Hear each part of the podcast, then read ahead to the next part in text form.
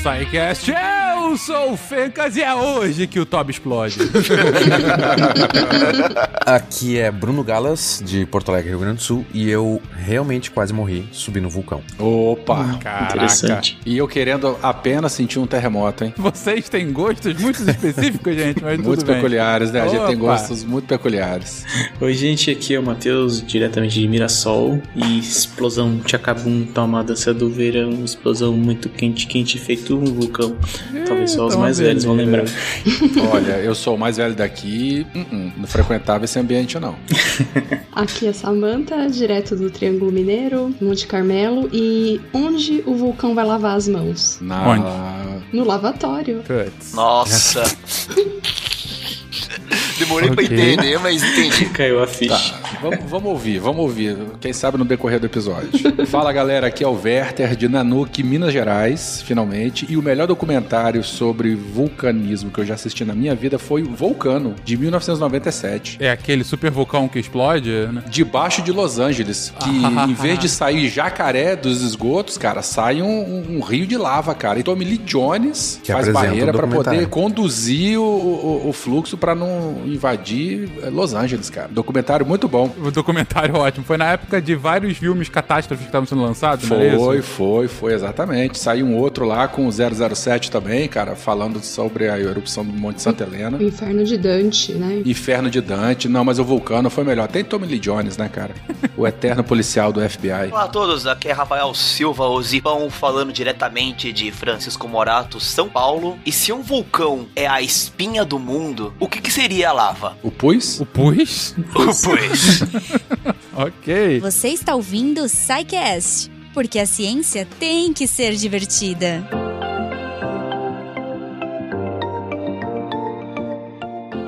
Nós, nesse ritmo de piadas infames no início do episódio, vamos falar sobre vulcões. Cara, esse é um tema é, que há, nossa, há muito tempo a gente vem falar, ah, um dia a gente tem que falar de vulcões, hein? Um dia vai, um dia chegaremos lá. E cá estamos. E é um tema, ao mesmo tempo, óbvio, que é um assunto sempre que fascina muito a gente, mas ao mesmo tempo, ainda bem, algo um pouco distante da realidade brasileira. Não é algo com o qual a gente se preocupa. A gente tem outras, ah, outros muitos problemas para se preocupar, mas esse, ainda bem, não é um deles. Ainda Tipo assim- Bolsonaro? Não, não, não entremos agora em qualquer discurso político no momento. Mas Tá. o, o ponto é que sempre quando tem uma erupção vulcânica ao redor do mundo, principalmente quando próxima de áreas habitadas, é sempre aquele espetáculo de imagens, né? É sempre aquele temor também de, bom, se vai haver alguma baixa, se vai ter alguma destruição ou coisa assim. Mas como que o vulcão acontece? Por que ele acontece? Como que ele é formado? Ah, será que a gente consegue, de alguma forma, prever uma erupção vulcânica? E se a gente conseguir prever, será que a gente consegue, de alguma forma, mitigar o seu impacto? É sobre isso que falaremos no episódio de hoje. Gente,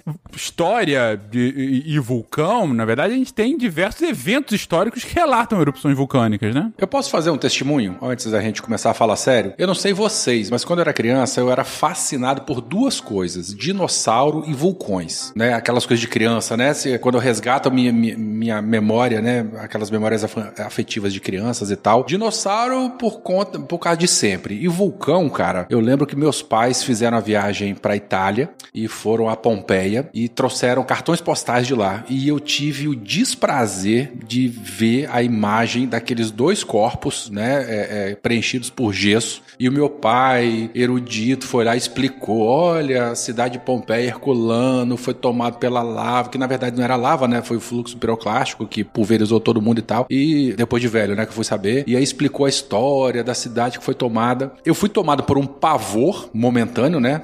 Eu lembro nitidamente, mas depois de lá, de- dessa história, eu fui tomado por um fascínio, né? Da, das histórias dos vulcões, que quase, quase não, né? Que foi comparado ao meu fascínio por dinossauros. E, e assim, eu, eu não sei com vocês também se esse tema é, é- é tão interessante pra vocês quanto é pra mim, né? Mas assim, é, foi só um adendo, assim, que eu gostaria de dar o meu testemunho com relação ao assunto. Eu não sei como é que é esse tópico pra vocês, né? Antes da gente começar a falar. Se quiserem comentar, vamos lá, gente. Ninguém que É, comentar. eu acho que foi só pra mim mesmo. Vambora, como é que o vulcão funciona? Não, eu sempre, eu sempre gostei também. Eu, eu tinha uma curiosidade sobre a natureza física da, da lava, né? Porque parecia uma massinha de modelar, mas ao mesmo tempo parecia uma amoeba. Acho que eu não tinha noção da temperatura que era, né? Isso que Uma sempre me, me chamava atenção no slime, né, amoeba? Isso me chamava sempre atenção nos filmes, documentários, coisas assim. Dá vontade de tocar na lava, né? É, uma Parece coisa tão de cara, pegar, dá. assim, é muito incrível. É, teve uma erupção recentemente, né, alguns meses atrás, e com, com muitas imagens, né, sobre Foi na sobre Ilha da isso. Madeira, né, cara? Não, foi nas, foi nas Canárias, não foi? Canárias, perdão, Canárias. Hum, Canárias. E, e as imagens do pessoal transportando lava ou fazendo até experimentos com ele é sempre muito emblemático, né? Quando encosta ali naquela. no slime, como disse a Samantha, mas em temperaturas inimagináveis, né? E qualquer coisa que encosta simplesmente, enfim, é vaporizada, né? Ou tem uma reação imediata. E, e eu, eu entendo absolutamente seu fascínio, Werther. É, é uma coisa, assim, é um evento, na minha impressão, a minha avaliação hoje como adulto, é que uma erupção vulcânica é um evento que nos torna é, humildes. Isso. Sabe? É Aquela coisa Isso assim, aí. a gente quase não tem controle, é um negócio que acontece e a gente só, só tenta diminuir o impacto, né? Sai da frente, diminui o impacto, mas, cara, você não consegue. Ou você não consegue fazer aquele meme do, do Twitter, né? Do, antes do, sei lá, Facebook do Orkut. Por que não coloca um cimento e impedem, né? Que a erupção. Tommy Lee aconteça? Jones fez isso, tá? Em 97. Mais respeito pra ele, tá? Por que não Ele conseguiu. pra apagar? Desculpa, senhor Jones, mas.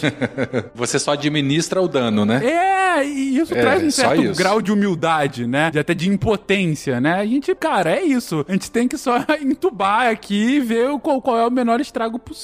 Então, eu- mas eu entendo, em absoluto, esse fascínio que você traz. Obrigado. A minha primeira vez que eu tive contato com história de vulcão foi lá na minha segunda série, terceira série, numa feira de ciências, naquele bom e velho vulcãozinho feito com vinagre e bicarbonato de sódio. Clássico. Que eu vi aquilo, eu fiquei, nossa, que incrível. E logo depois, uma semana, duas semanas depois, passou o, se eu não me engano, foi o Gugu, que ele entrou dentro de um vulcão com aquelas, com aquelas roupas térmicas, naquela sensação toda. Aí, aí eu fiquei mais incrível ainda, fiquei agora, quero conhecer o negócio e queria entrar lá dentro também.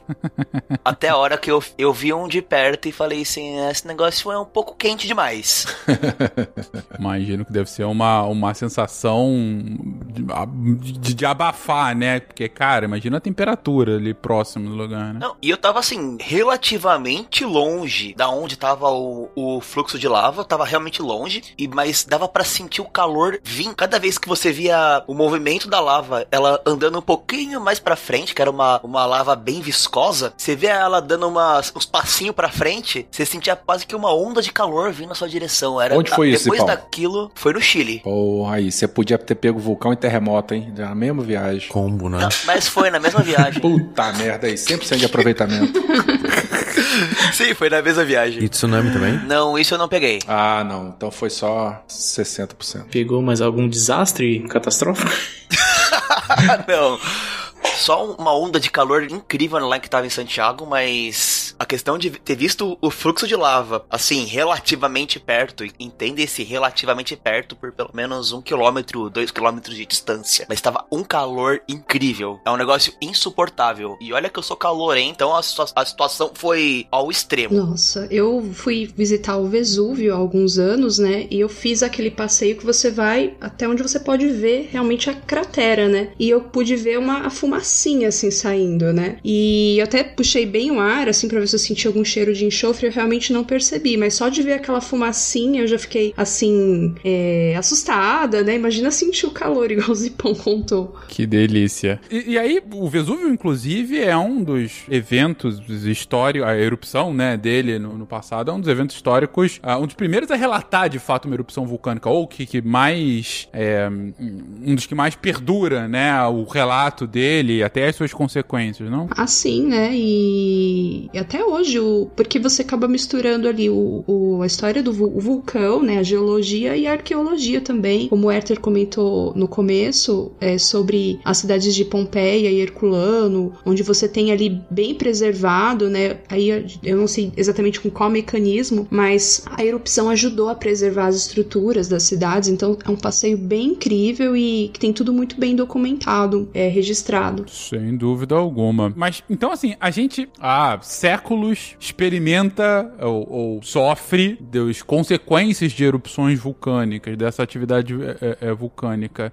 Mas desde quando a gente, de fato, começou a colocar ciência em cima disso, começou a estudar o termo e, e ok, vamos, vamos entender o que está acontecendo aqui. Acho que como nós falamos lá no, no SciCast 429 na questão de, da, da tectonia de placas, né, que foi a, a questão de estudar o terremoto, você começa estudar os abalos sísmicos, e aí você começa a ter essa associação que em alguns pontos você tinha um tremor e você tinha uma erupção vulcânica, ou você tinha uma erupção vulcânica e depois tinha um, um sismo. Então começou a se fazer essa ligação entre esses pontos e a partir disso começou a surgir essa grande, essa grande área da, da sismologia e vulcanologia, como algumas pessoas gostam de, de chamar. E aí começou a, a se ter as especializações dentro dessa, dessa parte da geografia, da geologia, para começar a realmente entender, como você falou no, no começo, né? Da onde surgem, como nascem, ao- da onde vêm e do que se alimentam esses, esses grandes monstros que nós vemos em alguns lugares. E no Brasil nós não temos essa sorte, ainda bem, porque imagina se tivéssemos um vulcão ativo no Brasil, o que, que seria de nós? Mas com o estudo dessa, das placas, você começa a, a perceber coisas que começam a ter em comum, aonde você tem o surgimento das, das cordilheiras e nor, que são lugares que já você já tem um certo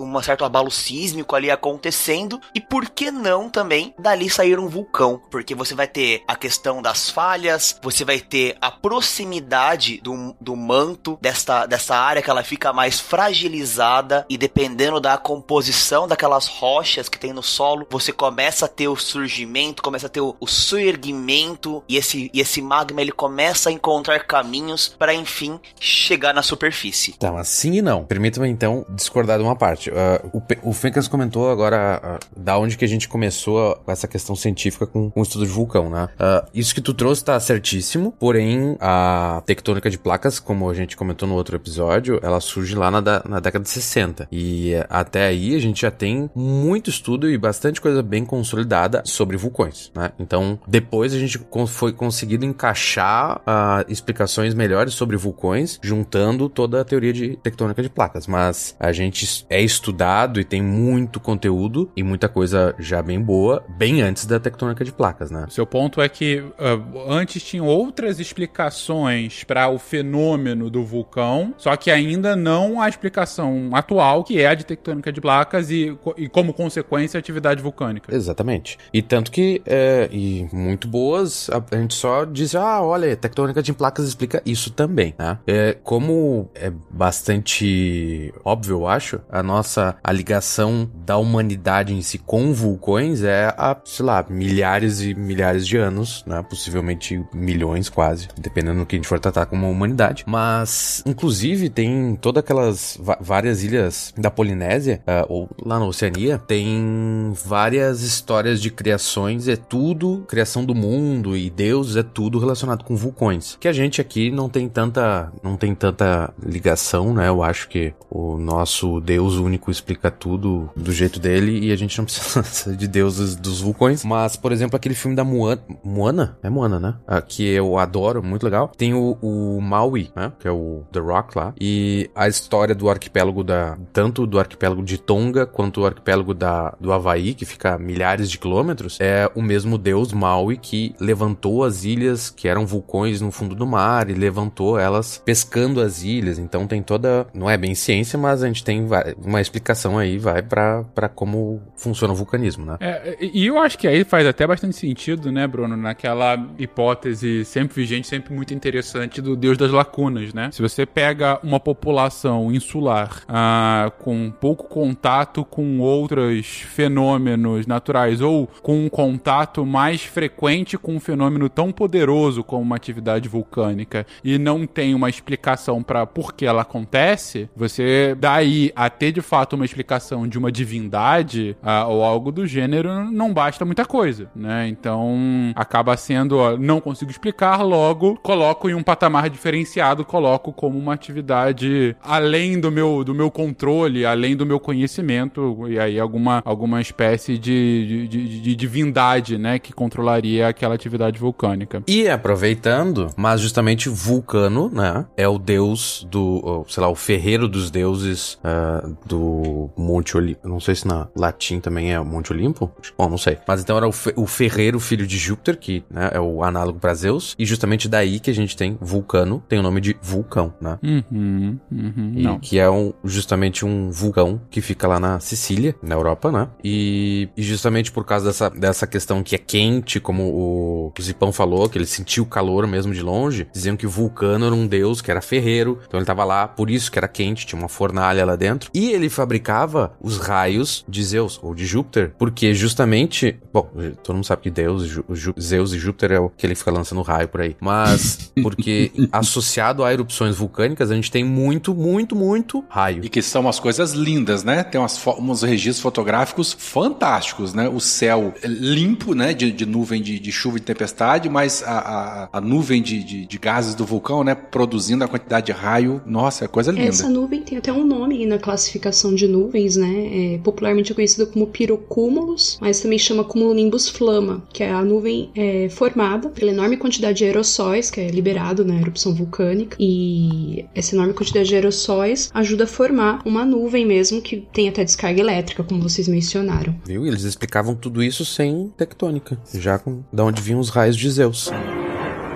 A sua tela vai ficar realmente quente, porque Los Angeles está em cima de um verdadeiro vulcão. A lava vai destruir tudo aquilo que tocar. Pegando esse gancho aí de, de nuvens e tal, eu convido os ouvintes a colocarem no Google Imagens a, as fotos da erupção do Monte Santa Helena, que foi uma erupção muito, muito, muito grande, tá? E produziu fotos fantásticas, né? Dessas nuvens aí, é, é, é, enfim, que a Samantha acabou de, de falar. E como a gente tava fa falou um pouco né, dessa questão de humanização, é, é, de, de, de, deuses dos vulcões e tal. Acho que vale a pena só pincelar, né? É, que os vulcões têm essa ambiguidade, né? Da mesma forma que eles, eles é, trazem, é, eles têm um rastro de destruição por onde eles passam, mas se a gente parar para pensar, né? Pô, por que, que tem tanta gente aqui, tantos povos, né, que habitam as suas encostas, né? Poxa, é, o Vesúvio já causou tanto prejuízo assim, mas a gente olhar lá, tem um, pô, quantidade de, de, gente, né, que mora lá em torno dele é assustadora. A, própria nas Ilhas Canárias, né, aquela quantidade, no Havaí também, o arquipélago havaiano, tem um monte de gente que mora lá. É, se você ouvir parar para pensar, né, o solo em volta, né, da, das montanhas onde os vulcões é, ocorrem é um solo muito, muito, muito fértil, né. Ele é excelente para agricultura. É um solo muito jovem e muito fértil. Então, isso, às vezes, o benefício ele se sobrepõe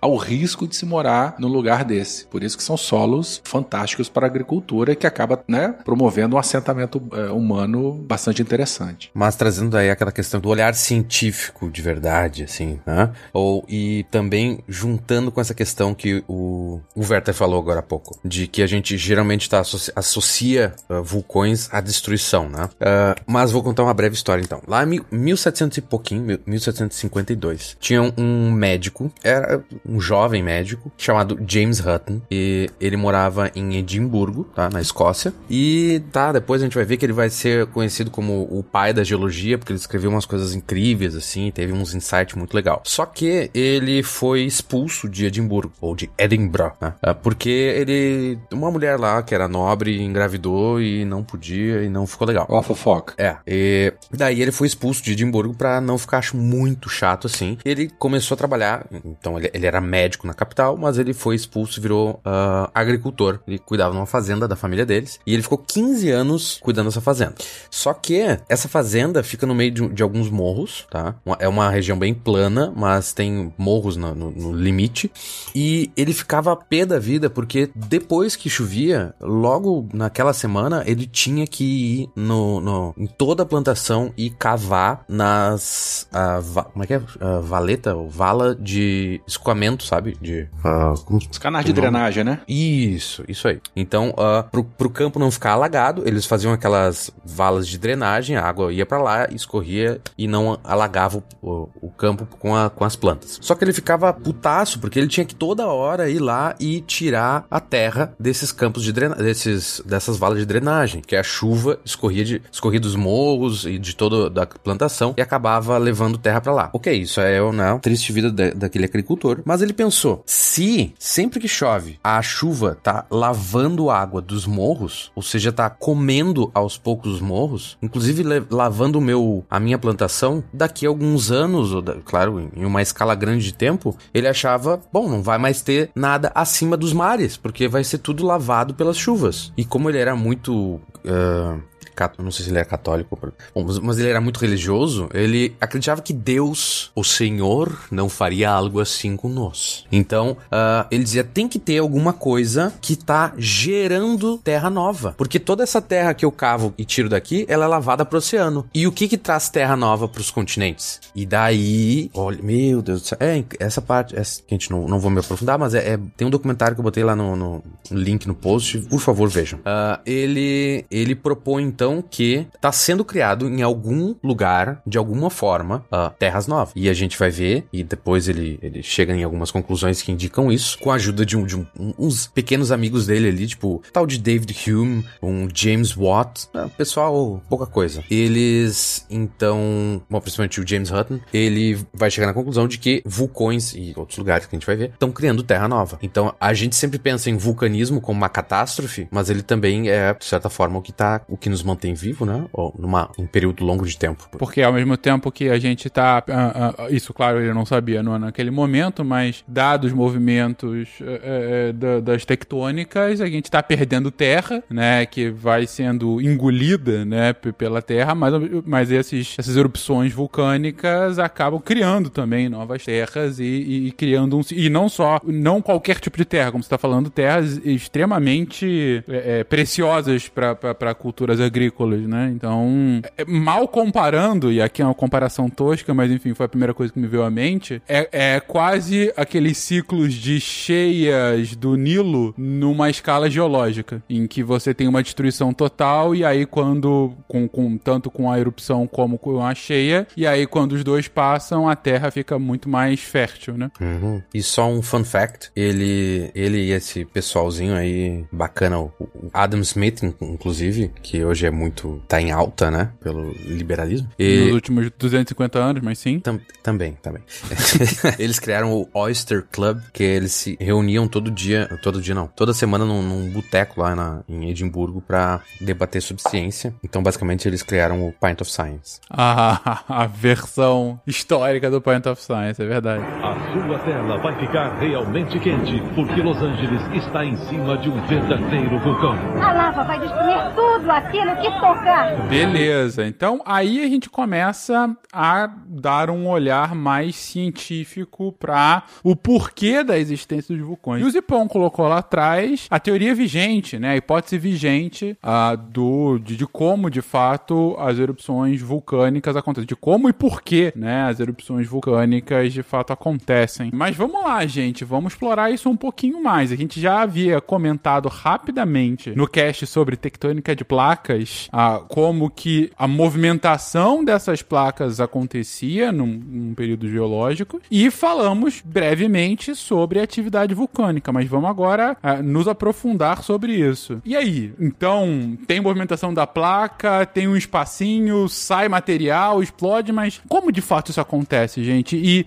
é, ainda mais importante, essa atividade sempre vai acontecer de fato nessas falhas, nessas, nesses encontros de placas, ou é possível que aconteça em algum outra região dessa, dessas placas? Podemos dizer que hoje a maioria dos, dos vulcões que estão são conhecidos como vulcões ativos, eles estão realmente nesses, nesses limites das placas tectônicas, mas existem registros geológicos que eles mostram que em alguns locais onde não existe mais uma falha geológica ativa, houve a presença de vulcões. Quer dizer que você pode hoje você tem numa, numa escala bem global mesmo a região que você tem a maior concentração de vulcões ativos, que é o que nós conhecemos como o Círculo de Fogo, que pega praticamente todas as, a beira do, do Oceano Pacífico. E como diz meu, um amigo meu, que de Pacífico não tem nada, porque senão não teria tanto vulcão assim. Mas existem registros de lugares que você tem indícios de erupções vulcânicas. Mas como que ela, como que isso acontece realmente? Você tem as, a placa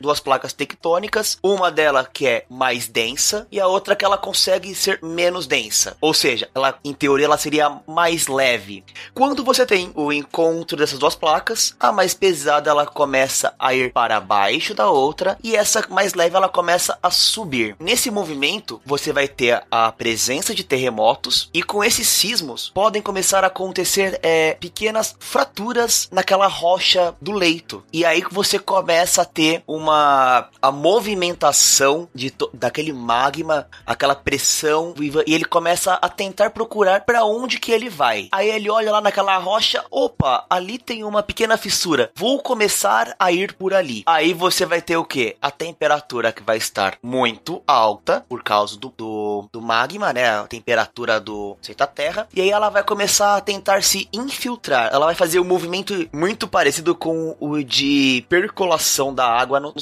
solo. Só que ela vai fazer o contrário. Ela vai começar a querer subir. E aí você tem aquela questão que muitas pessoas falam assim: ah, o magma é tão quente que ele vai começar a derreter a rocha. Não é bem por aí. Porque senão nós não teríamos nenhum vestígio de, de solo hoje em dia. e Nós não, não estaríamos nem aqui. O que, que vai acontecer é que esse magma ele vai encontrar a fissura e da mesma forma que a água, ele vai começar a abrir o seu caminho ali. É claro que você vai ter o movimento do magma subindo, aquela, aquela constante fricção, aquela constante temperatura e você vai começar o que? A desgastar aquela rocha até que ela vai encontrar um lugar que não tem rocha e ela consegue continuar o seu movimento e sair. E aí é nesse momento que você tem o, com- o começo das erupções e aí você vai ter essa lava que vai sair, ela vai se solidificar e vai começar todo o processo de, de formação rochosa que tem em volta desse vulcão. Mas é claro que nem sempre a origem de um vulcão vai ser nessa, nessa mesma formação. Pode ser que você pegue um, um leito, a hora que o vulcão está subindo pelo leito rochoso, que ela, a lava vai pegar, vai encontrar uma rocha que ela é mais fragilizada, que é uma rocha mais frágil, e aí ele vai subir com muito mais facilidade, e aí você vai começar a ter os, os diversos formatos de vulcões que vai originar nas, nos tipos diferentes de vulcões e, consequentemente, a forma que eles vão se, se mostrar na superfície da Terra. Então vamos lá, re- refazendo aqui a lógica dos acontecimentos. Você tem as duas placas que começam a entrar nessa fricção constante, a partir dessa fricção. Pera, pera, pera, pera, pera. Tem uma coisa importantíssima e impreterível que a gente tem que falar. Esse encontro de placas que a gente tá falando, com as duas placas, uma vai pra cima, vai pra baixo, que tem subducção, tem que ser, alguma delas tem que ser uma placa oceânica, tá? Senão a gente não vai ter vulcanismo. Por quê? Ótima questão. Então, ah, lá no, no cast passado do, de placas tectônicas, ou tectônica de placas, a gente comentou que ah, nós temos convergência, ou quando as placas tectônicas se encontram, a gente tem con- convergência, a gente tem divergência, e tu pode ter uma convergência, ou seja, se encontrando duas placas, uma continental e uma oceânica, ou Sim, uma sim. oceânica e uma oceânica, ou duas continentais. Oceânica e continental, a gente tem aqui a placa de Nazca entrando no- na placa sul-americana. Sim, a origem da Cordilheira dos Andes. Toda a Cordilheira dos Andes e cheio de vulcões. Agora, continental com continental, a gente tem a Índia entrando na Ásia-África. Lá no chifre da África também, né? É que, não, lá é Rift, né? Que você falou. É, então ah, lá a gente, Índia entrando na Ásia. Na, na Ásia. a gente certo. tem toda o Himalaia. No Himalaia. Isso. Me diz um vulcão famoso do Himalaia. Não conheço, mas pode ser que seja só um vulcão não famoso, mas não tem. Mas não tem. Justamente, Ah, a gente não tem quando. Por quê? Sempre quando a gente tiver água, que vai ser um elemento muito, muito precioso aqui, como o Zipão comentou, ah, a gente vai ter alguma coisa líquida em algum momento. Só que quando a gente bota água no sistema, ah, imagina, a gente tem um monte de rocha lá embaixo, o, o manto sólido e, e as, e as placas tectônicas também. Por que, que as coisas ficam líquida, líquidas? Porque quando a gente bota água, e essa água vai vir da placa oceânica, certo? Ah, então aqui, aqui na placa de Nazca, tá? Ela tá entrando embaixo da, da América Latina. Sim, a placa de a placa oceânica é mais densa, ela vai acabar entrando por baixo da placa é, é, continental e aí a água dessa placa oceânica vai começar a vir com a própria placa, certo? Exatamente. E não é que assim, ah, tem um, tem uma buraco lá que tá entrando um monte de água, daqui a pouco o oceano acaba. Mas ah, por causa de- dos minerais que a gente tem, a rocha que tem no assoalho oceânico, ela acaba absorvendo, dependendo do tipo de rota, dependendo de um monte de, de fatorzinhos, mas ela acaba absorvendo água na estrutura química dela, certo? Tá bom. Então, como se fosse uma esponjinha. Daí, quando ela entra embaixo de um continente, ou não precisa ser necessariamente de um continente, pode ser de outro- outra placa oceânica, mas ela tá subductando para baixo de uma placa, aquilo vai ser espremido, vai aumentar muito, muito, muito a pressão lá,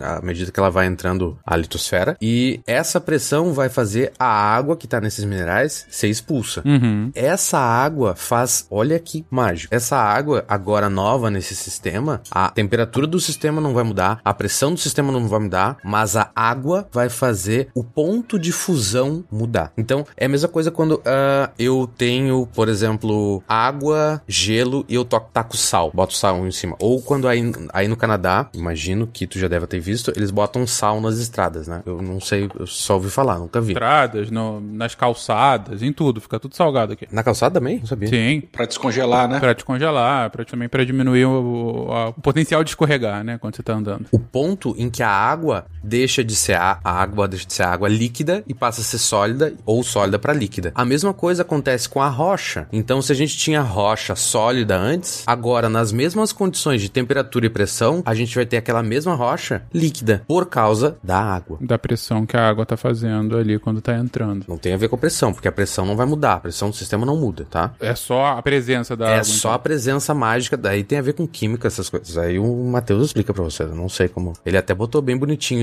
ele explicou bonitinho na pauta aqui. Vamos lá. Então tem uma questão do, da- dos elementos, diferentes elementos com diferentes pontos de fusão diferentes que quando você aplica uma pressão eles podem se passar do estado sólido para o líquido com viscosidades diferentes. Tudo isso vira uma, uma, uma meleca dentro da, ro- do, da rocha. Estamos lidando como slime, de acordo com, com a Samantha, é isso. Sim, é basicamente isso, pessoal. É, tem uma diferença de viscosidade também, e é como foi comentado sobre a, a questão do gelo e, da, e do sal. Tá, então deixa eu ver se eu entendi o processo. Começando do, pro- do- do processo tectônico de fato. Então vamos lá. O Bruno colocou bem que isso tende a acontecer ah, na, na junção da, da placa oceânica com uma placa continental, como é o caso aqui dos Andes. Isso não vai acontecer ah, em junção de duas placas continentais, como é o caso do Himalaia. Quando você tem uma junção de uma placa oceânica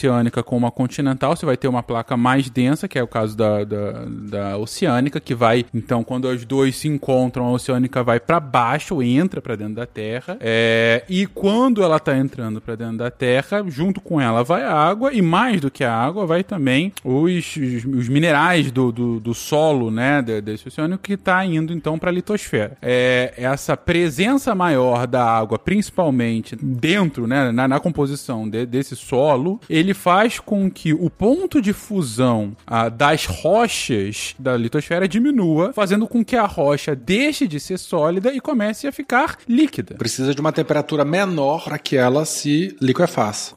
Por aqui ela se liquefaça. Ok, então aí vocês me explicaram, e eu consigo entender bem, o porquê tem então o slime embaixo da terra. Mas por que motivo esse slime, esse, esse, esse magma, vai em algum momento ser expelido, e de tempos em tempos vai ser expelido na forma de uma erupção vulcânica? Porque ele sobe procurando o caminho, as fraturas que é o que tem nessa região, como o brother explicou mais cedo. Ô Fencas, o interessante também é que a nossa camada rochosa, vou chamar assim porque, desculpa a falta de conhecimento específico, mas é composta de vários elementos químicos e cada elemento químico ele tem uma temperatura de fusão diferente. Então não é que toda a rocha se, se- quando, quando acontece o processo de fusão, toda a rocha ela é fundida. Alguns elementos são, têm mais facilidade, assim, digamos, de passar para o estado líquido. Uhum. Uhum. Parte da rocha vai ser fundida, mas não ela toda. Perfeito. É. Quanto a isso, isso. Matheus. isso vai ser importante depois, porque cada. E não só cada elemento, mas se eu pegar só hidrogênio, hidrogênio puro, eu vou ter que, sei lá, uma, uma temperatura ridiculamente baixa pra gente conseguir hidrogênio sólido, ou hélio sólido, ou hélio líquido, ou nitrogênio líquido. Agora eu combino esse hidrogênio com oxigênio e pum, fica fácil de eu conseguir congelar, porque é água agora. Então, além de ter cada elemento, a gente tem cada mineral, ou seja, juntando vários elementos, mistura, bota um pouquinho de ferro, bota um pouquinho de alumínio, um pouquinho de não sei o que, mudando bem pouquinho essas proporções, a gente vai mudar bastante as características daquele mineral, as características da rocha e o ponto de fusão daquele mineral. Então, quando a gente falar em magma ou lava, ah, que depois a gente fala de, a de Ou slime. ou slime, ah, é sempre uma parte, uma fração daquele conteúdo todo, uma fração daquilo tá líquida. A gente, não, acho que, sei lá, não temos casos de, de que tudo seja líquido. Talvez tenha algum caso específico aí muito louco, mas, certo? Então é sempre um pedaço, por isso que isso vai ser mais importante depois do que a gente vai falar. Mas só pra consertar uma coisinha assim que depois eu vou mandar pra um amigo meu ouvir o cast e como ele trabalha já exatamente com isso, quando a gente tem colisão de continente continente, a gente vai ter o que a gente chama de vulcanismo pós-colisional, que é exatamente é uma coisa muito, muito, muito específica que é o que ele estuda, tá? Mas a gente não vai falar aqui porque não serve pra Tá. nada. É.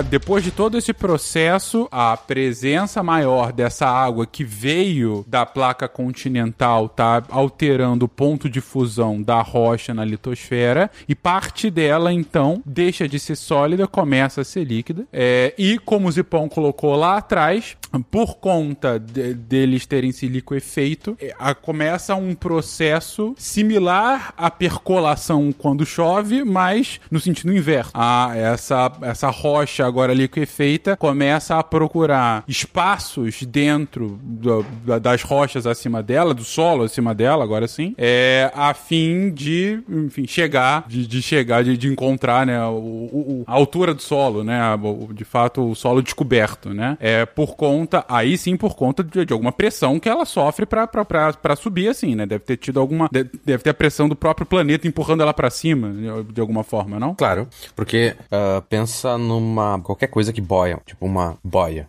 Obrigado. ela boia porque ela é menos densa do que o fluido que ela tá. Certo. E isso causa um empuxo, essa diferença de densidade causa um empuxo e ela vai ser empurrada por cima. Agora, aquele, imagina aquele pedacinho de rocha que tá lá descendo com água e tá cada vez ficando com uma pressão maior porque ele tá indo mais fundo na terra e tá aumentando a pressão, aumentando a temperatura, daí ele solta aquela água, soltou a água, baixa a temperatura de fusão, aquilo lá parcialmente se liquefaz e porque vira líquido, aumenta o volume, certo? Tipo, um, um- uma, uma substância rara que faz o contrário é o- a água, né? O gelo que expande quando vira sólido, mas a maioria das coisas, quando a gente, quanto mais quente, maior o volume delas e principalmente quando a gente troca de estado físico. Então, trocou de estado físico, virou líquido, pelo menos uma parte dela, ela vai ficar um volume maior, ou tentar ficar com um volume maior, aquilo vai ter uma densidade menor e vai subir. Vai subir justamente por essas fraturas do solo até chegar de fato à superfície. Ou nem precisa ter fratura no solo, né? Ela vai subir de qualquer jeito, empurrando o que tiver na frente. Isso- Fazendo a fratura no solo. ela vai, inclusive, criando fratura ou ela vai empurrando o material que tem em cima e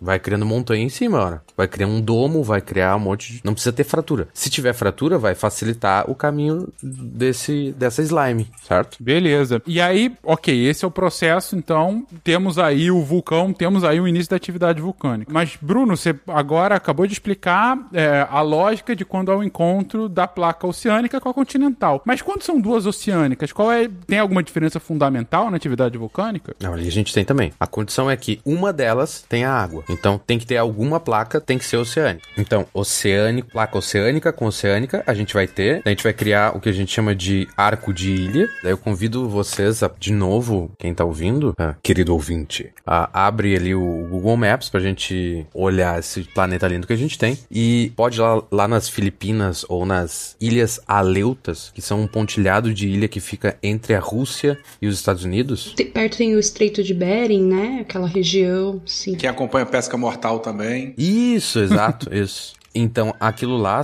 é o que a gente chama de arco de ilha, porque forma literalmente uma- um arco, assim. Se tu vê numa escala, eh, se tu der um zoom out do planeta, tu forma um arco, que são várias ilhas pontilhadas. E essas ilhas são vulcõezinhos, que surgem por causa que tem uma placa tectônica levando material, ah, minerais hidratados, tá levando alguma coisa com água, para baixo de outra. Chegou numa, tem- numa temperatura e pressão suficiente, papapá, vai fazer todo esse material subir depois, né? ah, slime subindo. Mas tem, eu acho que tem uma outra ilha um pouquinho abaixo disso, um pouco mais famosa, que é essa chamada Japão, que, que é justamente um arco também, né? Também um arco vulcânico. É, mas é que o Japão é bem complicado. Aquela região da dorsal mesoat- mesoatlântica, a gente também pode considerar isso? A dorsal mesoatlântica, onde a gente tem as próprias Canárias, a gente tem ali Tristão da Cunha, que também tem vulcão. Não. Mas ah, o único ponto onde a dorsal mesoatlântica toca a superfície é lá em cima na Islândia, não é? Isso. É, Canária e Tristão da Cunha e, e- e Madeira é outro tipo. é, é, não, não, é, não tá na dorsal mesoatlântica, é outra formação. Isso. E a dorsal é outra, outro tipo de vulcanismo que é o disparado o maior no mundo, mas que a gente não vê porque é embaixo d'água, geralmente, né? A dorsal, na verdade, não é encontro, é separação, né? Especificamente a dorsal mesoatlântica. A gente fala encontro ali porque elas estão ali, né? Uma, uma colada na outra, mas na verdade é uma zona de separação de placas. Aí, especificamente, a dorsal mesoatlântica, os É um limite divergente. É, divergente, perdão. Elas se encontram, elas estão se tocando, mas elas estão em sentido divergente. Os continentes estão se separando ali, formando a dorsal mesoatlântica. E justamente o resultado disso, desse vulcanismo todo que a gente vai ter, onde a gente tem esse encontro divergente, não vai ser montanhas, mas vai ser o movimento dos- continentes inteiros, né? Vai ser o encontro do outro lado, né? Dessas placas, com as outras placas que estão mais além do- de- desse encontro específico, né? Então, quando a gente tem um rift, ou seja, é uma, uma fenda gigante continental que corta o planeta, ah, imagina o Oceano Atlântico inteiro ali, na metade dele, ah, a gente tem literalmente as placas tectônicas se afastando uma da outra, só que não fica um vácuo entre uma e outra. Não abre um espaço, é, um, um portal para outra dimensão, não? De onde sai Caju? Não é Atlântida.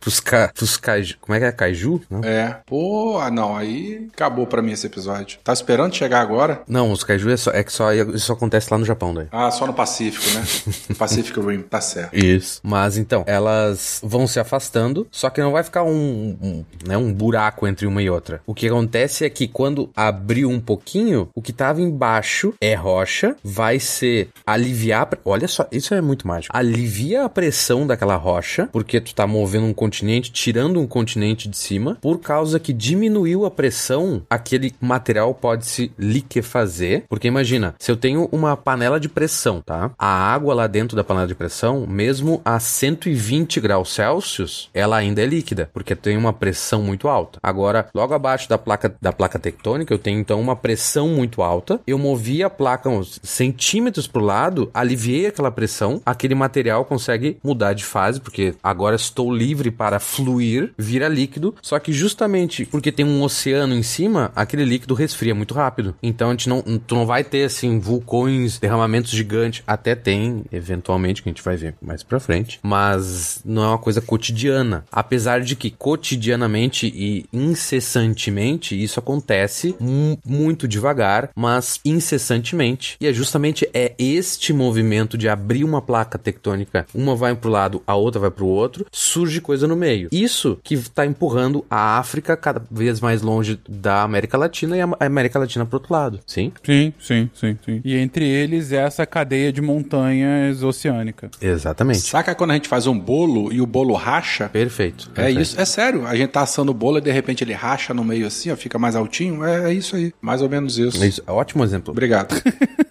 E então, se a gente não tivesse essa, esse rift, essa, esse encontro divergente de placas no meio do Atlântico, a África e a América Latina estariam estagnadas, paradinhas, uma em relação à outra, né? Sim, sim, é verdade. E isso pode acontecer não apenas em oceanos, mas o que a gente vê hoje, uma atividade alta, é em oceanos. Mas como a gente já comentou lá na- no último cast de placas tectônicas, a gente tem um rift do leste da África, que daí vai descendo ali. Eu, pra, faz- pra escrever isso na pauta, eu descobri que tem um país ali que eu não sabia que existia, que é bem pequenininho. Eu não sei falar, Djibouti? Djibouti? Djibouti. Não, Djibouti. Que é, sei lá, uma cidade, né? Basicamente. Não, Não, não é uma cidade, mas é um país bem pequeno mesmo. Isso, isso, Fica é um- ali no isso. início do, do chifre da África, né? Isso. Então começa exatamente ali o Rift, vai descendo a Etiópia a Quênia, faz uma curvinha em direção ao Uganda, daí dá a volta, desce pro Ruanda, ao Burundi, depois pega o lago, lago Danganica, daí na fronteira da República Dominicana com o do República Democrática do Congo, Ah, perdão. tá. A República Dominicana tá um pouquinho longe, mas É, tudo bem. troquei. É, daí com a Tanzânia, desce mais um pouquinho pelo lago Malawi, no país Malawi, e termina em Moçambique. E é justamente essa região é cheia de lagos e etc, porque Sim, esses lagos vendo. É tipo várias fraturinhas, então. são assim, né? várias fraturinhas. E daí essas fraturinhas são mais fundas. Acontece o quê? Enche d'água. Deu. Então a gente tem esse lago, o, o lago Malawi, que é bem grande, o Tanganica, que é bem grande. E essa região aí também tem bastante vulcões. Justamente Kilimanjaro, que se não me engano é o maior, maior montanha do, da, da África, né? Sim, é o ponto mais alto da África. Então, Kilimanjaro,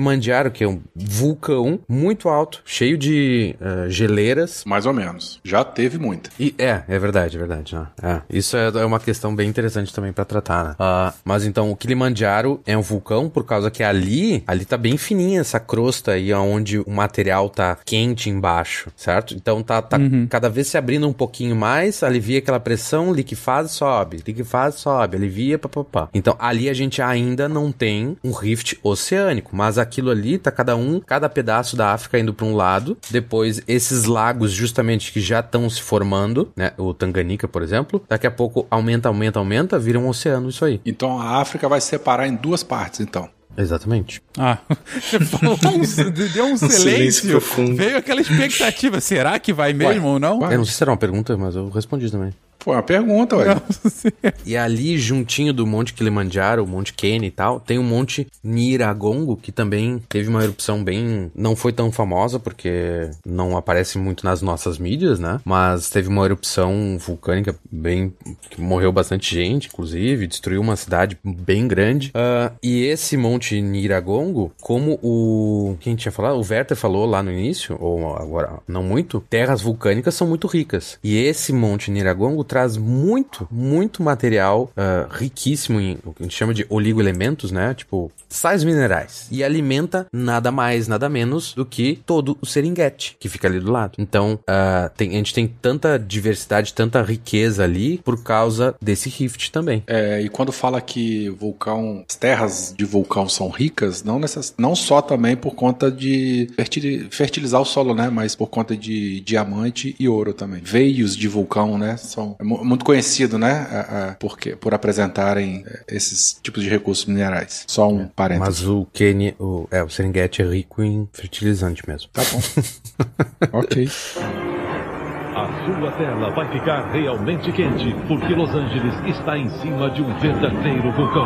A lava vai destruir tudo aquilo que tocar. Eu quero fazer uma, uma observação bem na, na dorsal mesoatlântica, né? Na, na dorsal atlântica, nós temos uma, uma ilha ali que é Tristan de Cunha, que ela é considerada a ilha mais isolada do mundo, é a ilha que você tem os acessos mais longe, e ela está justamente na beirada da dorsal mesoatlântica. Então, ela tá começando. Por ali já começa a ter um certo indício, algumas certas fraturas ali que podem sugerir que na própria dorsal mesoatlântica vai chegar um momento que ela também vai começar a se tornar um arco de ilhas. Na década de 60, né? Acho que foi na década de 60, teve uma erupção ali na Tristão da Cunha que é, fez com que toda a ilha tivesse que ser eva- evacuada. Ali é um pequeno arquipélago, acho que são três ou quatro ilhas, e por conta dessa erupção, eles evacuaram todas aquelas pessoas, levaram pra Inglaterra, né? Porque Tristão da Cunha é como Tristão, era acho que eram umas 300 pessoas quase.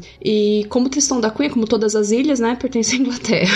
Então, eles foram pra Inglaterra e ficaram lá alguns meses até realmente ficar tudo bem e a população voltou, foi é, voltou pra ilha. Eu tava até agora tentando achar, Tristan, quando eu acabei de achar. É, fica mais ou menos na latitude da, da África do Sul, aqui no meio do. Cidade do Cabo. É, e, cara, é minúscula realmente. Realmente o acesso é super difícil, parece que você demora uma semana de embarcação até a África do Sul, não tem aeroporto na ilha, então é uma vida bem diferente. Posso imaginar. Beleza, não, bem interessante. E aí eu volto ao, ao que o, o Bruno estava trazendo aqui com relação à configuração da, da África, né? E desse rift. Uh, até faço uma, uma sugestão ao ouvinte que tiver a oportunidade de estar com, com, com um mapa aberto para acompanhar isso.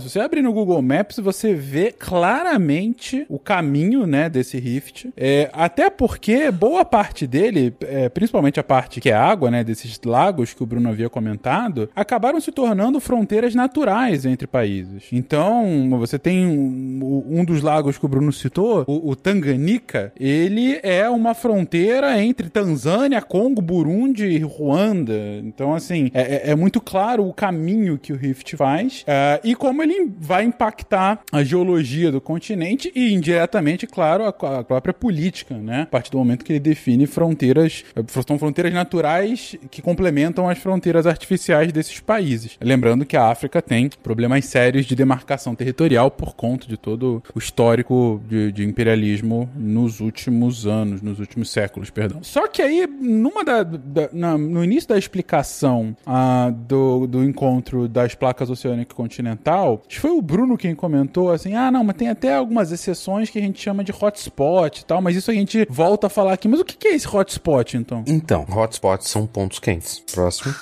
Obrigado. O ouvinte agora ficará feliz.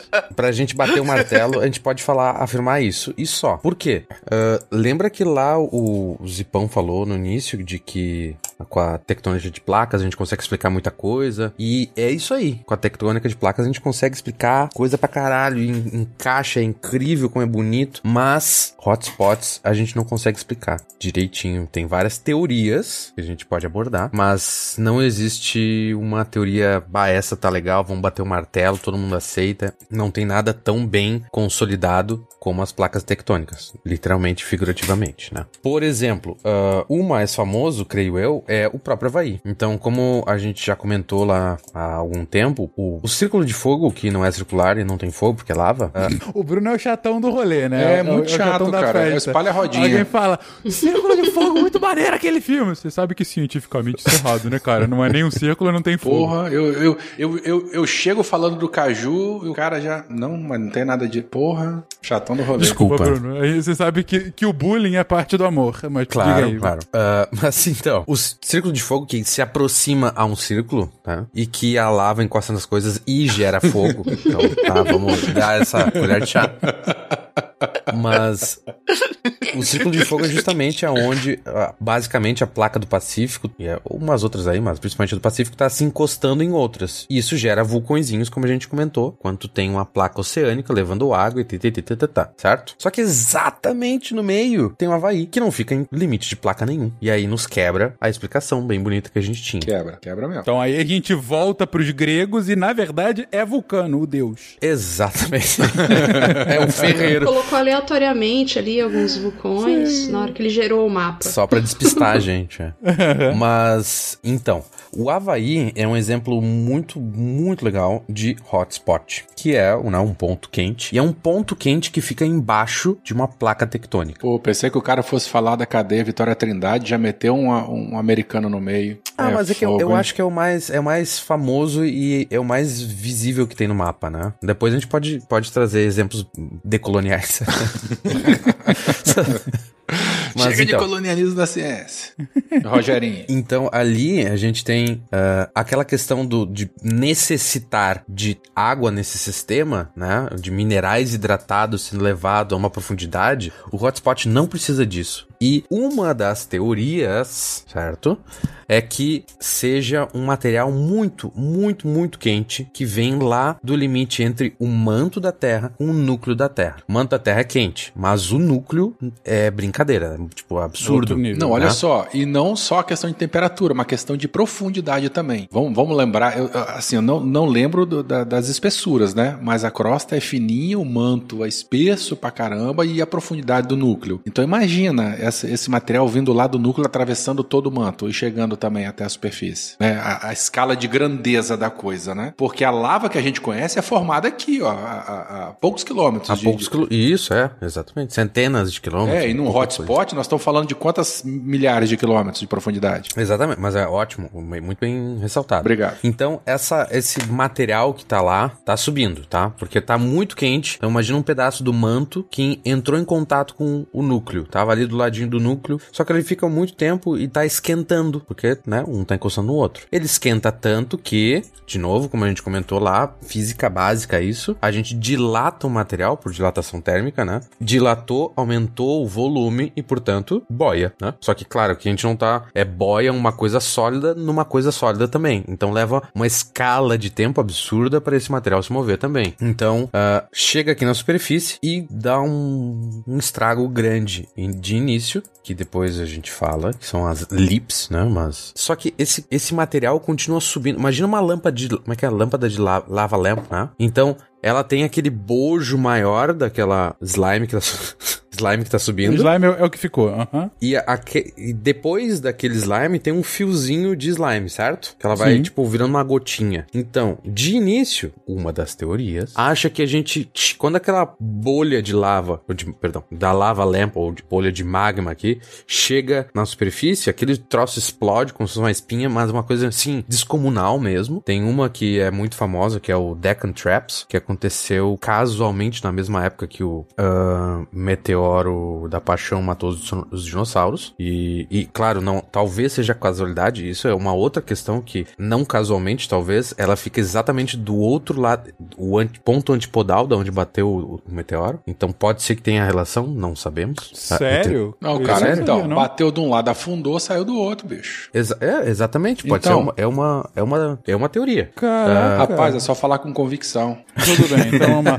Como o meteoro da paixão matou os dinossauros, veio depois a espinha do outro lado da Terra. É basicamente isso. Foi isso, foi isso, rapaz. Foi isso. Tá certo. Entendi. E justamente, a gente não pode só falar que foi o meteoro da, da paixão, mas talvez da um Paixão ficou conjunto dos dois, porque o vulcanismo, esse de hotspot que aconteceu e começou lá no Deccan Traps, que é na, na Índia hoje, ele durou milhares de anos, entende? Então tu teve um meteoro que estragou, mas pra quem continuou, ainda ficou milhares de anos com, com um vulcanismo gigante, inigualável, escala continental, que ele cobriu com lava o que é hoje metade da Índia. Metade da Índia. É muita coisa. Puta merda. É como se fosse uma mega espinha que explode e depois fica sangrando por um tempo. Ex- per- Perfeito. Dá pra fazer. Vamos fazer um paper no fim, né?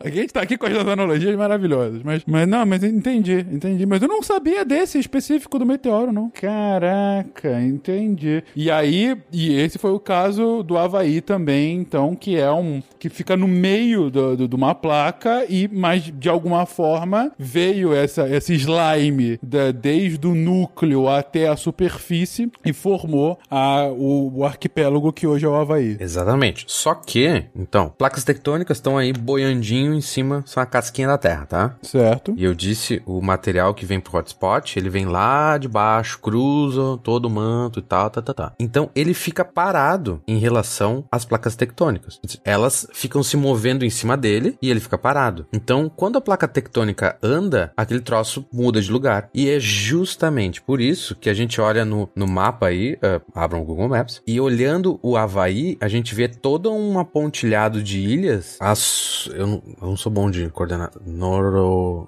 noroeste? É, noroeste do Havaí. Hã? Ah, entendi. É como se fosse pingando. Você teve a primeira erupção aqui, que é a ilha principal, a ilha do Havaí, e aí a noroeste você tem mais um, algumas ilhas, né? Você tem pelo menos mais umas 10 A ilhas. grande ilha é a mais jovem, que tem atividade sísmica mais intensa, e as outras ilhas menores são as mais antigas, até porque elas já foram, elas são mais erodidas. Ah, então é o contrário. Teve uma primeira e aí ele foi a sudeste até chegar nessa ilha maior. Isso. Então, só que ele não foi a lugar nenhum. Quem andou foi a placa em cima dele. Sim, sim, sim. Ah, entendi, entendi. Tu consegue ver, vai andando, sei lá, uns 3.400 quilômetros a noroeste e depois ele sobe a norte, porque há sei lá quantos milhões de anos a placa tectônica mudou de direção. Então tu consegue ver as ilhas do Havaí se escondem lá numa península de que eu não sei qual é o nome da Rússia hoje. Segue ela lá no mapa. Peraí, o- qual que você tá falando? Qual o mapa O da Terra? Obrigado. Eu, por um momento eu quase entrei no mapa de Marte pra ver isso, mas que bom que você me avisou. Mas, olha, pra, pra Marte a gente podia falar mais um monte de coisa também. Se você abrir o, o Google Maps e for direto lá para pro Havaí, onde tá as, as ilhas principais, Onu- Honolulu, e der um, um zoom out, você vai ver que vai. Você vê como se fosse um caminho das ilhas, vindo ali até a região do atual, atual Midway, e você vai, vai seguindo ela, você vendo como se tivesse um, um caminho todo pontilhado que ele vai dar de encontro ali na. justamente na- naquele final de arco de ilhas que tem do, do Estreito de Bering. Então você vê como se fosse realmente um caminho todo pontilhado que vai chegar até o Havaí. Tanto que você vai, vai perceber que nesse, nessa região do atol Midway, você vai ter uma sequência de, de atóis ali, que é justamente aquele. a morte de uma ilha, vamos de- deixar uma forma bem genérica, que é a morte de uma ilha através de um atol. Então, a partir disso, quando você vai subindo em direção à Rússia, você já não vai ter mais ilhas, mas você consegue ver é, pontos que estão muito próximos à superfície. Você consegue ter essa visualização aqui pelo, pelo Google Maps? Tipo, bota na visão mais longe que tem do Google Maps, tá? E aí você vai ter justamente essa. Como se fosse um, uma, todo um, um pontilhado ali, um braille gigantesco, que foi justamente esse hotspot que originou, que hoje origina o, o estado do Havaí. É, sendo franco com vocês, eu consigo ver o atol Midway, mas não esse, essas cadeias até ali. Eu consigo ver, claro, o círculo do, do, do, do. Colocar no relevo do Google Maps, dá pra ver direitinho isso. Ah, é, é mais inteligente. Boa, obrigado, Samantha. Então, é, gente, como, como a Samantha colocou aí, é, é, se você colocar no modo, não no modo mapa, mas na camada, na imagem de satélite, você consegue ver, partindo do Havaí, então você, você coloca na imagem de satélite ali do Google Maps, A ilha mais à direita, a grande ilha, é a mais recente, onde tem mais, é a mais recente. mais Exatamente. vulcanismo. E as outras ilhas à esquerda subindo, né? A noroeste são as ilhas mais São, antigas. são mais antigas. Não, e até faz sentido porque algumas têm, desapareceram, como o Zipon colocou agora. Virando atol, exatamente. Exatamente. Então, se você, para você achar, gente, vai até o Oceano Pacífico, acha o Ha- Havaí, coloca a imagem como satélite e aí você vai vendo, né, em, desde a maior ilha do Havaí aqui, é, em direção né, noroeste, você vai ver não só as próprias ilhas que, que fazem, que compõem o arquipélago do Havaí, mas você vai ver né, no satélite algumas imagens meio que picotadas, ou como disse o Zipão agora, parece é, pontos de braille, né? Um relevo um pouco diferente no oceano. Continuando, você vai chegar aos atual, ao atual Midway, e aí, um pouquinho depois do atual Midway, bastante depois, mas enfim, é, numa distância relativa, você começa a subir nesse, nesse relevo, e aí você vai chegar até o, o sul da Sibéria, né? E há esse círculo que, que liga a Sibéria com a Alasca. E cadê o vulcão do Havaí? E cadê o vulcão do Havaí? E há esse círculo que, que liga a Sibéria com a Alasca. Então, a- agora que vocês já viram esse caminho, como o Werther havia dito, na verdade o caminho é inverso. Ele começou. Então, pega a explicação do Bruno, do hotspot. Então, esse hotspot acabou surgindo, ou seja, essa ligação direta entre a superfície e o núcleo da Terra há milhões de anos atrás acabou surgindo no que hoje a gente está vendo aqui, que é o sul da, da, da Sibéria, e por conta dos movimentos na superfície dessas placas tectônicas, esse hotspot ele continua no mesmo lugar. A placa mexeu, mas o hotspot continua no mesmo lugar. É quase como se fosse, sei lá, uma máquina de costura. E aí Isso. ele foi dando várias. A, a costura foi sendo. Aí você tá, você tá movimentando o tecido, mas a agulha tá no mesmo ponto. E aí, né, em cada um desses movimentos, foi, foi fazendo essas pequenas ilhotas que estão na superfície, chegaram na superfície, ou voam essas cadeias que estão quase na superfície. E aí, é, por conta desse movimento, o o movimento foi, foi fazendo com que esse caminho fosse pro sul e depois para o sudeste, até chegar às ilhas mais recentes, que são justamente o, o que fazem parte do arquipélago havaiano. E a última dessas ilhas é a maior delas, que é a chamada Ilha do Havaí, né? Que é, é visivelmente maior do que as demais, e onde hoje a gente tem atividade vulcânica, por, atividade vulcânica, porque é lá que tá o hotspot no momento. A sua tela vai ficar realmente quente, porque Los Angeles está em cima de um verdadeiro vulcão. A lava vai destruir tudo aquilo que tocar. Queria fazer uma observação que essa península russa, eu fui ver aqui só o nome dela, chama Kamchatka. E lá nessa península, onde chegam esse, esse pontilhado, né, tem é, lugar com fontes termais, que as pessoas é, tomam banho e tal, é turístico, né? Então, com certeza tem relação, né, com tudo isso que foi colocado. Tá, mas daí as- a- a- essa questão de fontes termais aí é por causa que, olhando ali no- de novo no mapa em relevo ou satélite, a gente consegue ver que tem uma fossa. Se tem uma fossa, porque tem uma placa tectônica entrando embaixo, subductando. E se ela tá subductando aqui, a gente vai ter minerais hidratados, baixa ponto de fusão e a gente vai ter vulcanismo. Então ali tem um monte de vulcões. No, Ja- e, e vai descendo, tu vai encontrar o Japão, que é só vulcão, e, assim vai, né? É uma casualidade que ela vai, que ela tá ali, se encontra com o- onde o hotspot fez esse caminho, né? Bom, aí eu queria pegar, eu fiz uma pergunta retórica, né? E cadê o vulcão da Ilha do Havaí? Na verdade, ele, ele- a, a gente lá, a gente não encontra aquele vulcão clássico, né? Aquela montanha com, com a caldeira, tudo certinho, porque ah, o tipo de vulcão lá, o, o tipo de vulcanismo é diferente. Pra gente encerrar esse assunto de hotspot, né? Eu convido o ouvinte, vocês também, a ir no Google Maps, na, com imagem de satélite, colocarem Ilha da Trindade. Aí dá, deem um zoom na Ilha da Trindade, é, a gente.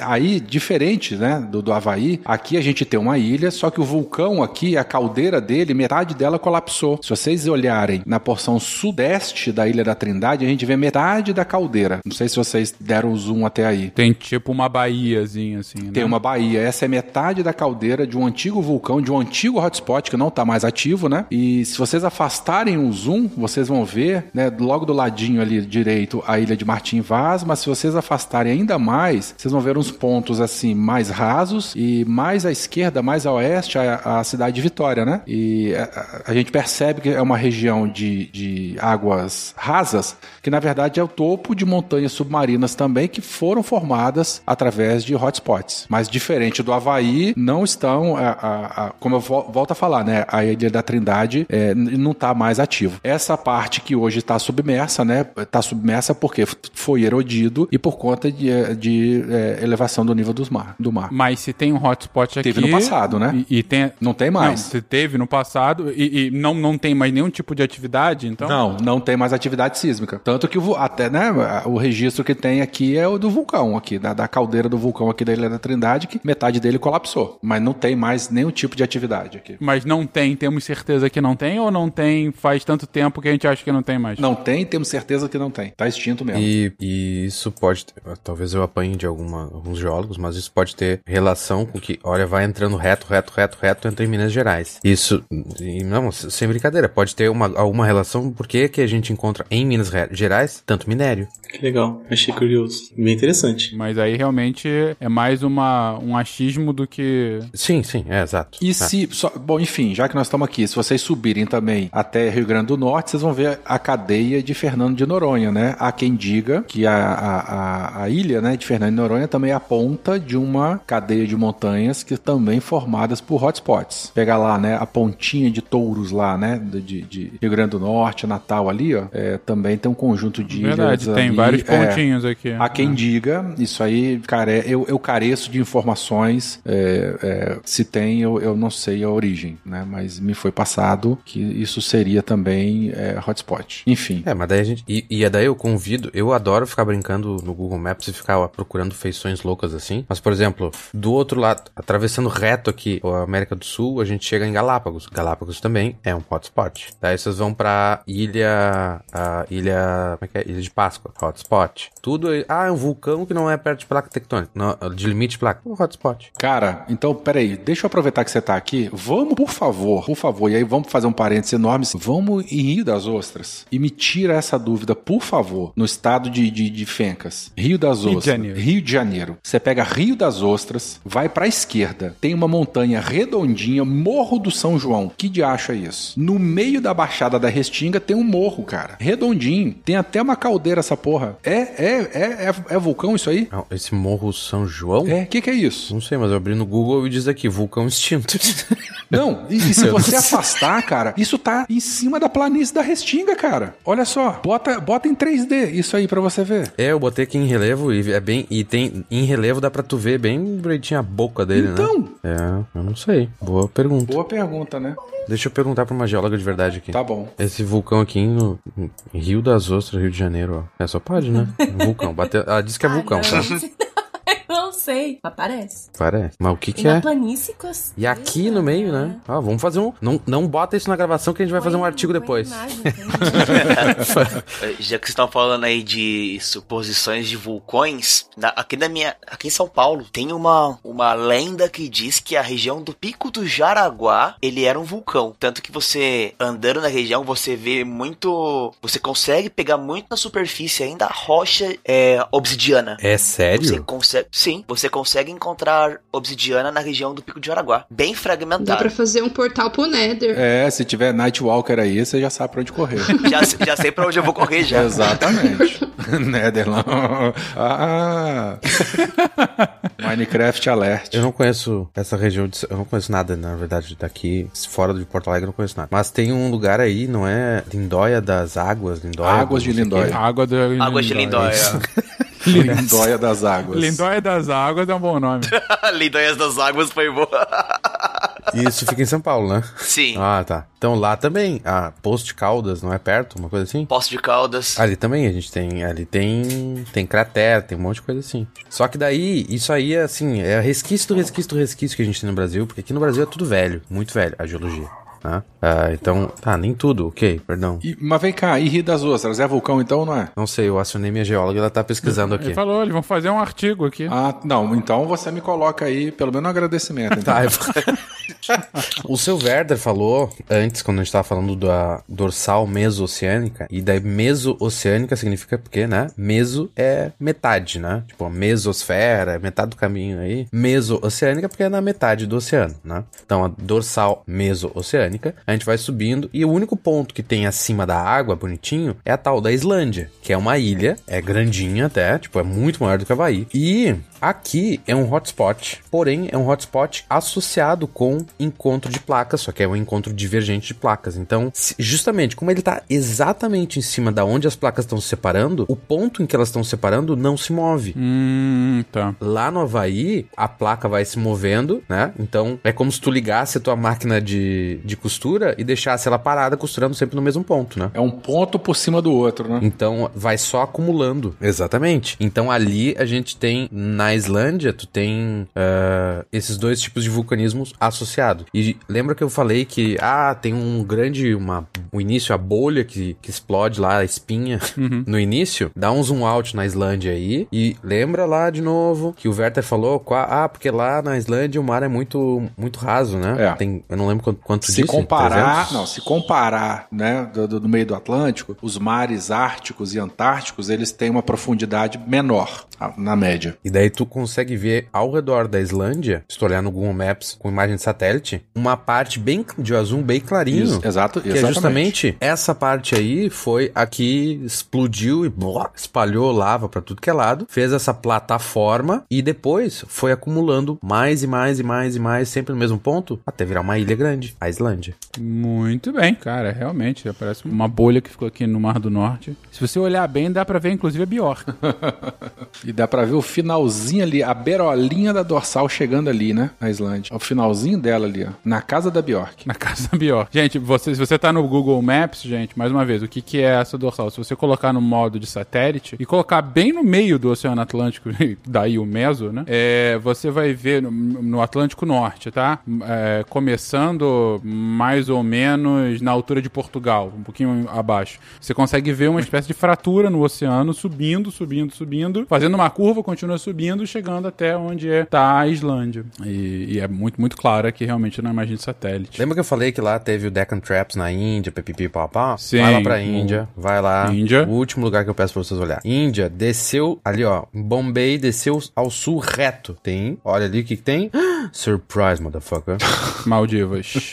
Mas aquela, aquela linha de ilhas ali, bem mais, bem mais rasa do que o. É, sim, a- nas Maldivas, ah, bem mais rasa do que o resto do. do do assoalho atlântico, assoalho oceânico, perdão. Aquilo ali é o restolho desse hotspot que abriu na Índia, viu? Restolho. Não, beleza. Olha, depois da berola, o restolho Restolho é é, um belo- outro termo expressão. de geociência que eu vou adotar, viu? Sim.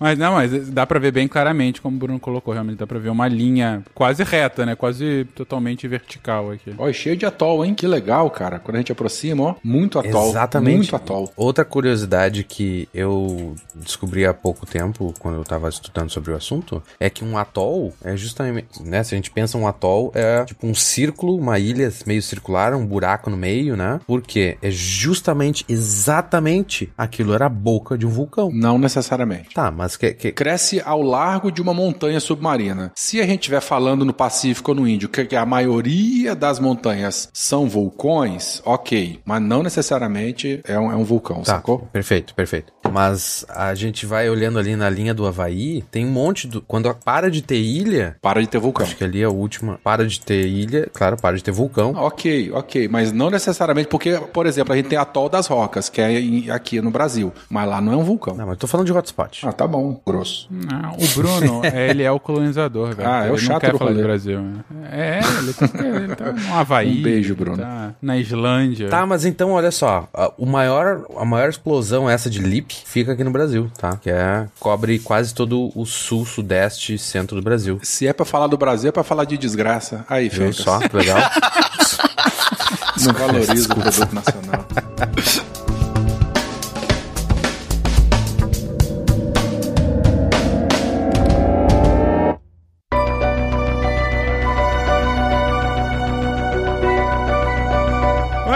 mudando de assunto, gente, vamos falar um pouquinho sobre essa, essa composição do slime. O Bruno tinha colocado antes que ah, é, são rochas liquefeitas, mas não todas as rochas. Você tem ainda muitas que continuam no estado sólido. Então, qual é a, a composição desse magma, desse lava, dessa lava? A gente tem vários tipos de magma, certo? Que cada cada um tu vai ter uma porcentagem maior ou menor de alguns minerais, certo? Então tu tem lá um, ah, eu não botei aqui o gráfico, mas bom, tu tem tu tem gráfico mostrando porcentagem quanto tu tem o, o QAP, é quanto tem de quartzo vai ser mais esse tipo de lava, quanto vai ter não sei o que, sabe, olivina e um, vários minerais vão mudando o tipo de lava. Só que tem uma coisa muito importante com a presença e a porcentagem desses minerais e tem a ver com o que a gente estava falando antes de que é sempre parcialmente fundida essa rocha. Por quê? Quando a gente tem uma temperatura muito alta, a gente consegue derreter muita coisa. Nossa, derrete um monte de mineral, bah, vai todo mundo junto. E quando a gente tem esse tipo de lava, que é muito, muito quente, a gente chama de lava basáltica, ou magma basáltico, tá? Então, ele chega de 1000 a 1200 graus Celsius. É muito quente, muito quente. E tem. ah, tu vai ter gás junto, porque daí tu tá mudando quando tu derrete a. a-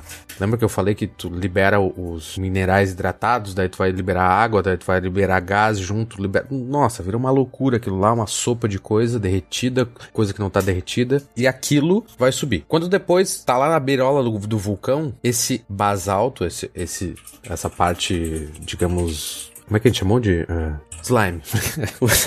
o slime vai ser cuspido lá de cima, lá do, do, vulcão. E como ele tá muito quente, tem essa porcentagem bem grande de, de vários tipos de minerais. Ele. E são minerais bem uh, simples, tá? Depois a gente explica melhor isso. Uh, isso vai ser muito líquido, muito fluido. Ou, ao contrário, pouco viscoso. E daí entra no que o, o Werther tinha falado lá. Uh, o vulcão no Havaí, porque tu olha assim, cadê o vulcão? Cadê o vulcão? Tu olha pro lado, olha pro outro, tu não vê aquele. Se, se eu pedir para todo mundo que tá ouvindo o cast desenhar o vulcão, vai todo mundo desenhar um conezinho bonitinho, com uma boquinha e etc, etc. Só que quando a gente tem um magma basáltico, a gente vai gerar um vulcão escudo, que é o tipo do Mauna Loa, no Havaí, que é uh, um, um, uma das maiores montanhas do mundo, se a gente contar, ou é a maior montanha do mundo, se a gente contar desde a base dela, que fica abaixo do, do nível do mar, né? Mas, justamente, como ele é muito fluido, ele escorre bastante. É como é comparar, uh, sei lá, pasta de dente e água. E no meio, do, no meio termo ali, azeite de oliva, certo? Então a gente vai aumentando a viscosidade. De um lado, se eu pegar a água e jogar ela no chão, ela rapidinho vai se espalhar numa superfície muito grande. Se eu pegar pasta de dente e jogar sempre no mesmo lugar, ela não vai se espalhar no meu banheiro inteiro. Ela vai começar a amontoar, certo? Porque ela tem uma viscosidade muito alta. Ela não consegue fluir como a água. Daí, se a gente for esfriando um pouco essa lava, ou se a gente não consegue chegar uma, numa temperatura tão alta, ou se até os minerais que estão ali disponíveis não são os do basalto que a gente queria, ou que eu tinha comentado antes, tu, tu vai ter menos olivina, tu vai ter mais quartzo, mais não sei o que. Muda um pouquinho essas proporções, que ah, não acho que não vale a pena entrar nessas tecnicidades. Uh, isso faz com que a temperatura seja mais baixa e a viscosidade mais alta. E daí, nesse caso, a gente tem não mais a lava ou magma basáltico, mas andesítico. E é não casualmente um lugar onde tem muita incidência de magma andesítico é aqui nos Andes. Belo nome, então. Né, faz sentido. Mas hum. o problema é que não é sempre, tá? Tu vai, ah, estou nos Andes, aqui Andes. Não, daí pra variar, tu vai pegar é sempre a exceção, né? Sempre depende do,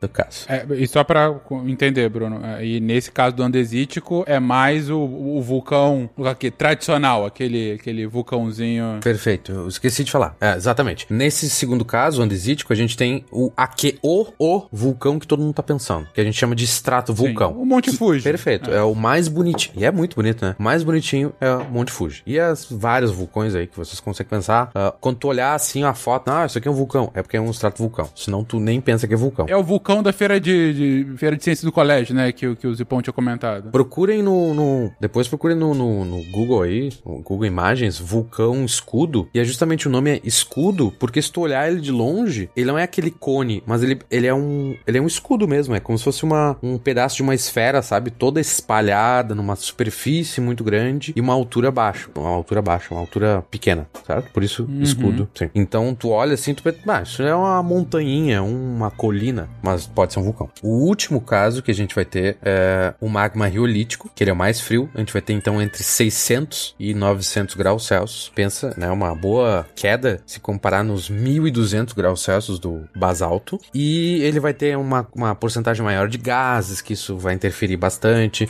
Ele tem muito, muito, muito mais quartzo, que isso interfere muito, porque o quartzo ele forma uma cadeia ali quimicamente, daí o Matheus pode explicar melhor do que eu, mas ele o quartzo forma uma cadeia longa de como se fosse um, não vai ser um polímero, mas é, mais parecido, parecido. Isso, é tipo um polímero e justamente porque aquele troço é tipo um trem andando assim, ele vai ser muito mais viscoso. Então, em vez de unidades pequenas de, de tetraedros, como, como no caso do basalto, a gente vai ter aquele trem gigante de quartzo, de, de, de sílica andando e forma um magma mais viscoso, tá? Uma maneira mais, talvez mais, mais simples de pensar nisso é aquela experiência com amido de milho, que você mistura amido de milho em água ele começa a ficar mais, mais viscoso, né? Talvez isso ajude um pouquinho. Então é como se fosse um amido de milho quente pra cacete.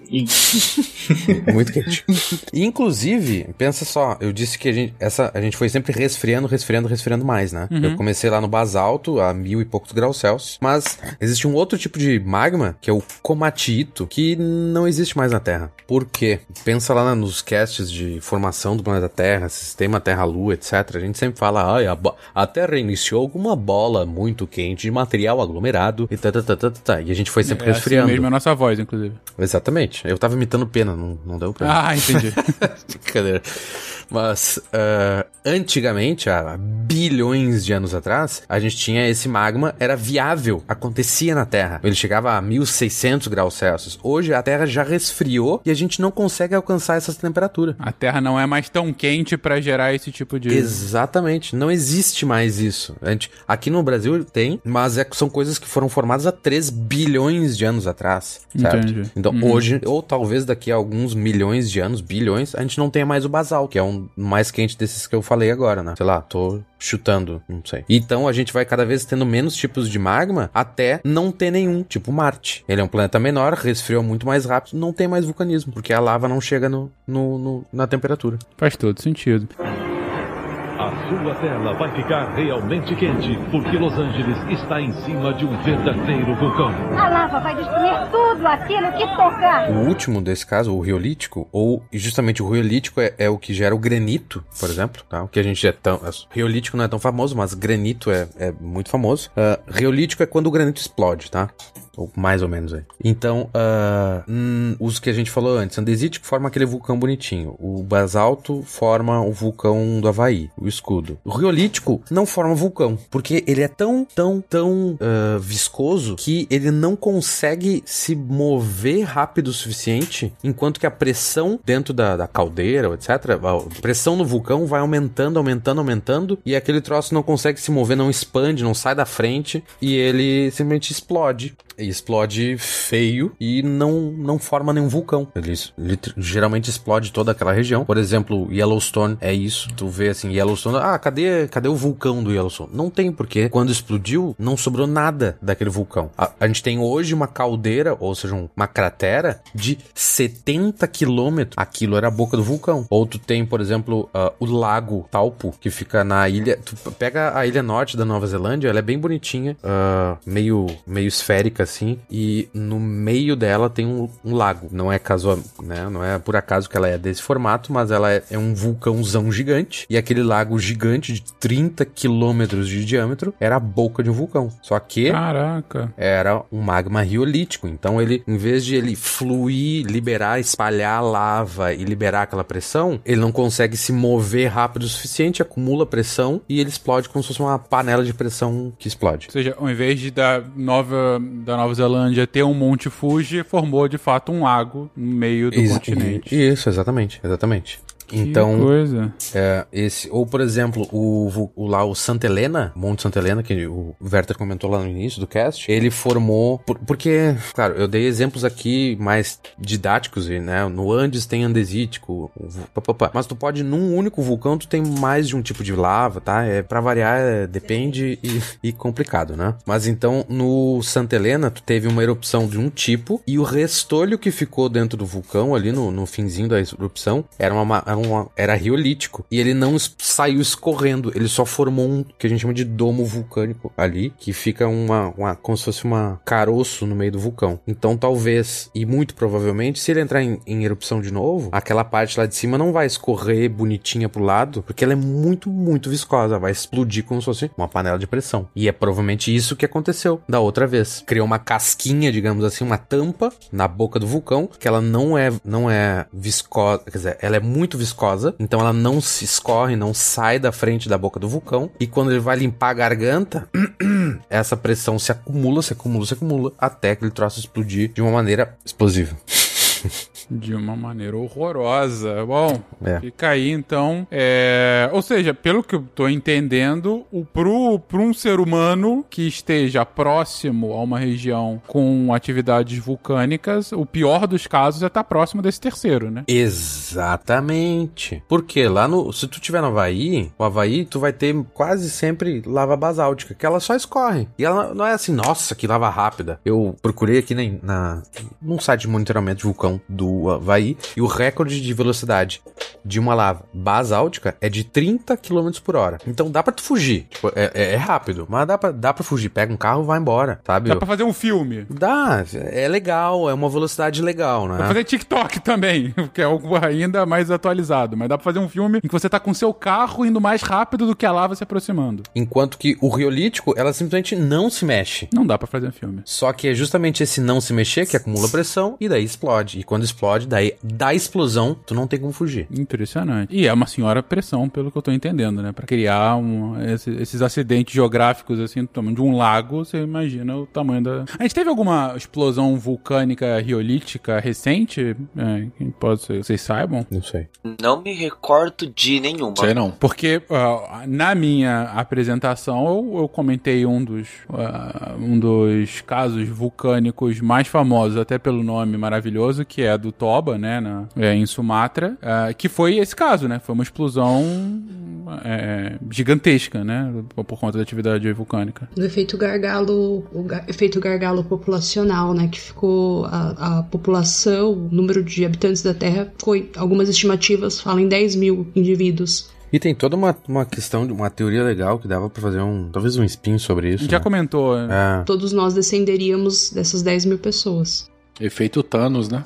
E só sobreviveram aqueles que tinham mais afinidades sociais, né? De trabalhar em equipe e tal. E justamente por isso que nós nos diferenciamos de outras. Não sei, tô, não tô fugindo muito da minha área aí também. Não, é só pra explicar que bem rapidamente a gente não vai entrar nesse mérito, mas é um ótimo, uma ótima discussão, gente. O que tanto a Samantha como o, o Rigoli, o Rigoli, olha só, é, é o Sul falando, como o, o Bruno comentou agora, essa, essa hipótese, né, que realmente é uma hipótese, a gente tem algumas evidências, mas não o suficiente pra né, afirmar com, com mais certeza, é que, bom, de fato aconteceu essa explosão ah, é, no- no- do lago que hoje é fo- formou o Lago Toba, né? Que foi um super vulcão, teve uma explosão gigantesca, é, mas mais do que a explosão foram as consequências por conta é, da- das cinzas, né? Das cinzas e de todos os efeitos climatológicos decorrentes da, da- da- da erupção do vulcão. É, isso aconteceu há, sei lá, 70 mil anos atrás e como consequência dessa mudança climática global ocasionada pelo vulcão, você teve esse gargalo que a Samantha colocou, em que você teve uma, uma, uma, uma matança da, da, da então já população humana, né? Que ainda era uma população ah, nômade, mas que já era da nossa espécie, ah, e que por conta disso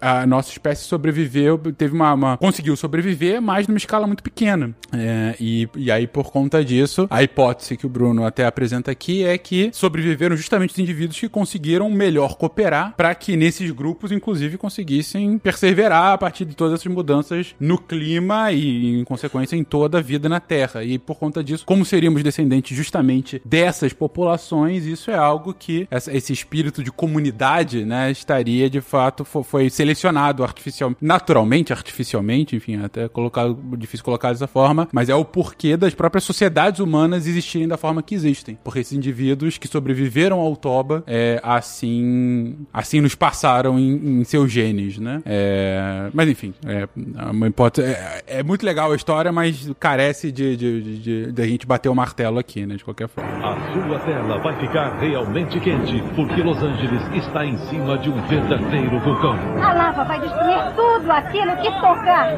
Mas ainda sobre o sobre o Toba e na verdade sobre erupções como um todo, ahn, você tem a erupção, vamos colocar do, do caso clássico do, do, do- vulcãozinho lá, Monte Fuji, né? Ah, como, como é que é o processo de fato? Quais são os, os subprodutos da atividade vulcânica, assim? né? Porque no caso realmente dessas explosões, você tem a explosão e tal, enfim, e aí tudo explode. Mas vamos pegar um, um caso mais, mais clássico, né? Clássico não, um que mais do nosso imaginário pra ver esse processo da erupção vulcânica. Quais são os, os elementos, né, decorrentes disso? Porque não é só a lava, né, ô Fencas? Imagina o seguinte: é uma montanha, um cume muito alto, é, de repente tem a explosão e essa montanha ela tá coberta de neve. Então tem todo o calor, a neve vai derreter, né? Isso, e vai ter uma, uma enxurrada, por exemplo. Então você pode, ah, é, é, você pode ter o problema de, bom, enxurrada, né? Como a gente conhece, lama descendo alagamento, destruição de propriedades e tal, e ainda te, também todo o problema da lama, né? de- Dependendo. Você tem casos em que ocorre a, a, é, a- a nuvem, né? O fluxo piroclástico. É a cinza que está depositada na caldeira, né? Cinza vulcânica, material particulado muito fino, muito quente, muito leve, que desce numa velocidade é, assustadora, né? 700, 800 km por hora. E ela vem descendo e queimando tudo, queimando, derretendo, torcendo, tudo que tiver ladeira abaixo, né? Pulverizando toda todo material biológico que tiver. E ela vem limpando o terreno e depois é, vem as. é, concomitantemente, né? Se for um vulcão que tem explosão né, na caldeira, é, vem aquela chuva de, de pedras, de matacões e tudo, e depois vem lava sendo expelida também. Então, assim, tem um monte de coisa que sai é, é, é, além da lava propriamente dita, né? Fora os gases também que são liberados, gases que se misturam com água, que podem promover, né, chuva tóxica, que, que vai, que vai, vai, enfim, contaminar a- a- as, propriedades, as redondezas, e tem uma série de, de, de situações. E aí existem é, é, casos, né, é, muito famosos aí de, de, de, fluxos piroclásticos aí devastadores em, em vários locais aí que ficaram marcados na história. Que eu vou deixar para o pessoal aí contar. Os piores problemas que um vulcão causa hum, não tem nada a ver com a lava, né? Porque a gente geralmente pensa um vulcão, pensa lava, pensa, meu Uhum. Deus, coisa quente, lava e tal. Só que isso é, isso é o de menos. Como a gente já comentou, dá pra fugir correndo da lava, né? Ah, dependendo da lava, ela nem se mexe. Mas, ah, o Werther já comentou, nuvem piroclástica, essa é o, a nuvem de material muitíssimo pequenininho, de milímetros ou micrômetros, que se forma e é cuspido no início da erupção, né? Ah, claro que pode ter material muito grande, de metros e toneladas, mas em geral, coisas muito pequenininhas. E essas coisas muito pequenininhas, imagina a temperatura que a gente falou antes, de mil graus Celsius,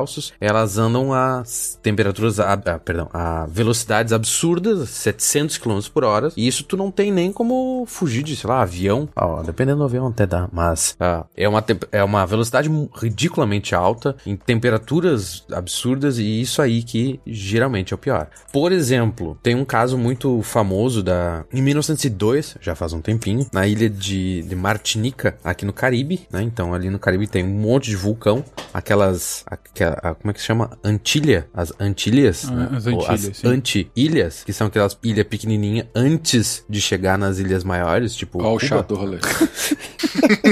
Aquilo ali é como a gente falou antes do exemplo, é o, a- a- o arco de ilha, né? Que é formado por vários vulcõezinhos e tal. tararara. Então, aconteceu lá em 1902 uma erupção no Mont Pelé, na Martinica, que era fazia parte da França, né? Não sei se ainda não faz, não sei. E matou, por, atingiu essa nuvem piropla- piroclástica, caiu exatamente em cima de uma cidade, em Saint-Pierre, e matou 30 mil pessoas em segundos. Então, ah, e, e é deveras interessante porque ah, ia ter uma eleição naqueles, tipo, um ou dois dias depois, e o governador da ilha mandou todo mundo ficar na, na cidade, ninguém podia sair. E justamente foi aonde a nuvem piroclástica atingiu, justamente ali na cidade, e por isso matou tanta gente, sabe? Até quem não morava na ilha tava lá, então foi um caso chato. Voltando lá pro começo da, da história do, do, do cast, a erupção do Vesúvio, o que matou também é, foi o fluxo piroclástico, né? A galera que morreu lá da, da, da- da história do Vesúvio não foi por causa da lava, é, foi o fluxo piroclástico que matou, porque a- essa, essa, esse material particulado ele vem queimando, ele vem preenchendo os espaços também. Então a cidade de Pompeia ela foi soterrada por isso, porque é um material muito fino, vem ocupando os espaços, né? Pulveriza as pessoas, pulveriza tudo, né? Na verdade, toda a matéria,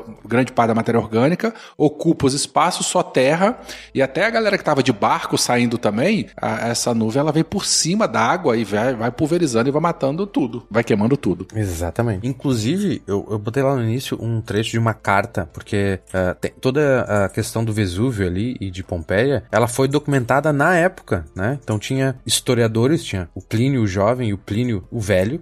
Ele, eu, eu acho, né, que eles são considerados historiadores, mas eles escreveram sobre a erupção. Inclusive o Plínio o Velho já morreu, e ele morreu na erupção porque ele pegou sua frota de navios e foi em direção a Pompeia salvar os habitantes indefesos da cidade. E ele morreu a quilômetros e quilômetros antes de chegar lá por causa do gás que saía do vulcão. Então ele não conseguia nem ver e o cara morreu por causa de, sabe? Então não tem nada, nada a ver com a, com a, com a lava, a nuvem piroclástica também tem um efeito ah, local, mas imagina o gás a quilômetros de distância matou o velho, coitado. Ah, mas então, nesse caso aí do Mont Pelé, na- na Martinica, teve dois é um caso famoso por causa desses dois únicos sobreviventes da estavam na cidade. Um deles é o, o Louis Auguste Sipari. Ele é, tinha briga, entrado numa briga lá. Eu, eu vi várias fontes diferentes. Uma disse que ele entrou numa briga de bar, outra disse que ele falou mal de um policial, outra disse que ele matou um cara. Mas como quem prendeu ele foi morto,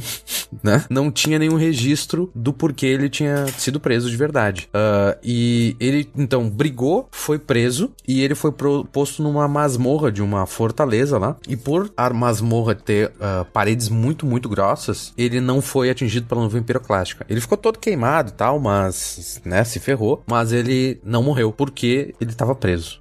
E, inclusive, o resgate, dias depois que teve a erupção, chegou lá porque ele estava preso não tinha comida, né? Ah, e teve um outro cara que era um sapateiro e ele viu que as fumarolas, olha só que bizarro, as fumarolas que são tem forte conexão com o vulcanismo, né? A gente não falou de fumarolas, inclusive, mas as fumarolas perto da cidade estavam com uma atividade muito forte e ele achou aquilo muito estranho e se escondeu no porão da casa dele por semanas e, e não saiu. E daí teve a, a, a nuvem piroclástica atingiu a cidade e ele estava seguro ainda há semanas no porão da casa dele, quarentenado lá. Então foram essas duas únicas pessoas dentre 30 e poucas mil pessoas que sobreviveram. E tem fotos da cidade, porque te- logo depois foi enviada missões humanitárias de, de outros países, inclusive, e documentaram muito bem ah, o que sobrou, né? Então tem muita foto, tem um monte de material sobre essa explosão, bem interessante e triste, né? Não, aterradora é a descrição, né, cara? Que você,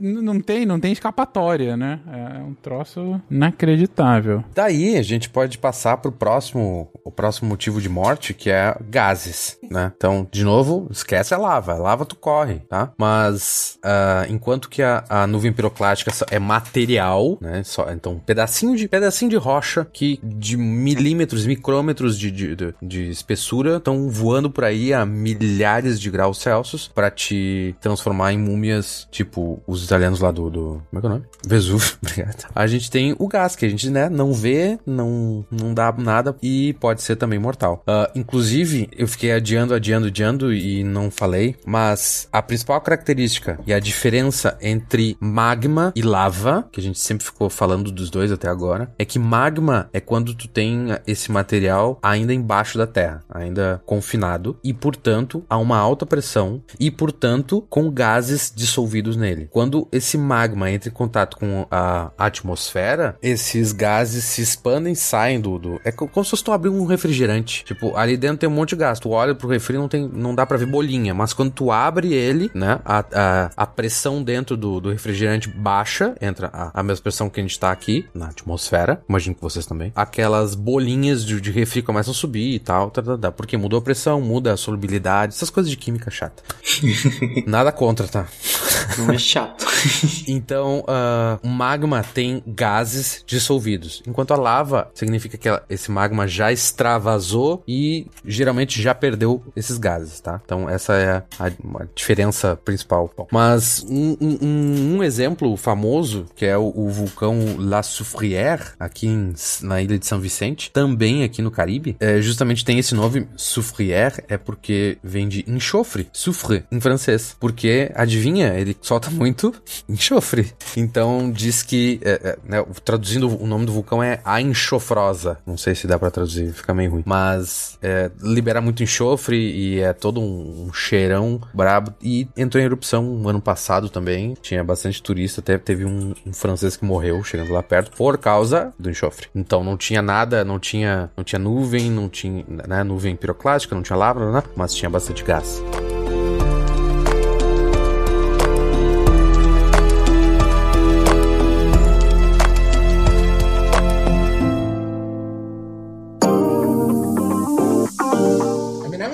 Different from probably most most people because um, I've just literally picked up and left and moved to a new country like three times. Oh, So amazing. you can imagine. Yeah, I mean, I first I moved to uh, Poland and then I moved to China, and then I later I moved to Turkey. So literally, like I just have to leave all my guitars and consoles and everything, and just go to the new country and Ok. Gente, vocês ouviram agora um trechinho da minha aula da semana com o Adam. Ele é um professor super divertido. é, como vocês puderam ver aí, né? Ele comenta que ele mudou já três vezes de país. Ele originalmente era dos Estados Unidos. E daí, ah, por questões pessoais, ele acabou indo pra Polônia. Depois ele foi pra China e agora tá na Turquia. E ele falou, e ele comenta um pouco aí, né, nesse trechinho que eu pus pra vocês, que cada vez que ele tinha que mudar, ele tinha que largar as guitarras pra trás, os videogames pra trás e, enfim, e começar tudo de novo. Ele é um professor super divertido. É, eu gostei muito de fazer aula com ele, ele é bem legal, assim, e tem um baita conhecimento, porque, enfim, viajou ba- bastante.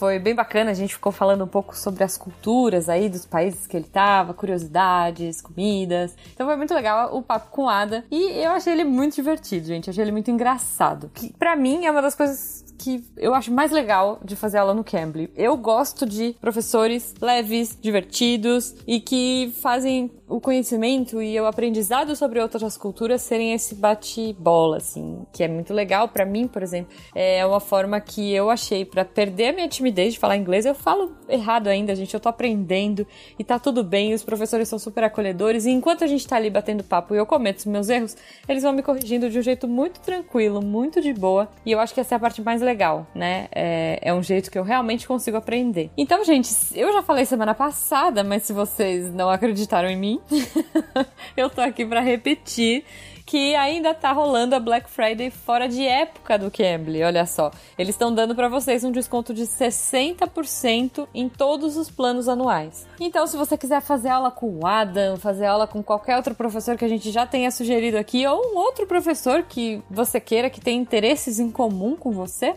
você pode entrar lá no Cambly, C-A-M-B-L-Y.com e usar o nosso código SciCastSmile, porque eles estão dando esse presente para vocês saírem sorrindo das aulas, olha só, com esses professores super divertidos. Aliás, eu já comentei aqui, eu vou reforçar, tem uma, ah, um filtro de busca específico para você achar professores que são bem-humorados, divertidos e que levam a aula numa pegada mais leve. Se você quer uma coisa mais séria também, se você quer, por exemplo, é, tirar o seu TOEFL ou seu IELTS e coisas assim, talvez você precise de um professor um pouco mais focado. Mas se você quer tentar é, soltar o seu inglês, mais ou menos como eu fiz aqui, conversando com o Adam e com muitos outros professores do Cambly, é a melhor solução. Eu sugiro que vocês testem aí, eu sugiro que vocês testem todos os filtros, que vocês testem é, e achem uma coisa que funcione pra vocês, tá bom? Ó, lembrando, hoje é dia 8, gente, não, não, ó, não come bola. Essa promoção vai até o dia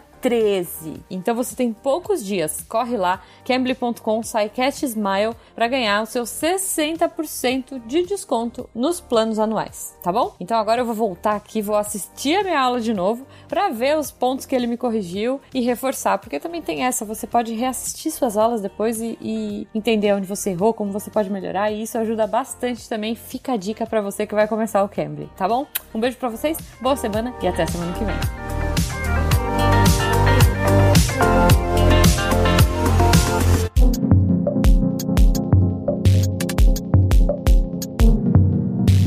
vocês sabem se após erupções ou que limitem muitos gases, tem algum problema de chuva ácida? Ou intensifica a chuva ácida? Sim, isso é mais um problema para quem ouviu o cast do dia. Não lembro agora. Mas um- o último cast que eu fiz, o SciCast, eh, aconteceu lá em Tonga, em, em- né, no reino de Tonga, lá na, na Oceania. Teve aquele vulcão absurdo que entrou em erupção. Teve uma onda. Lembra? Saiu em tudo que é jornal isso, uma onda de choque que percorreu o mundo e papapá. Ah, como o vulcão é uma ilha isolada que não tem ninguém morando, não atingiu as cidades, o reino de Tonga. Só que o que atingiu foi a chuva ácida. E justamente a chuva ácida, né, por causa desse enxofre todo liberado na atmosfera, ah, reage com, com a água, vira chuva ácida e ah, contaminou todos os reservatórios, contaminou as cisternas que tinham na ilha e imagina, uma ilha cercada por água salgada, eles simplesmente não tinham água para beber. E esse foi o principal impacto que teve o, né, o, a- essa erupção do vulcão lá em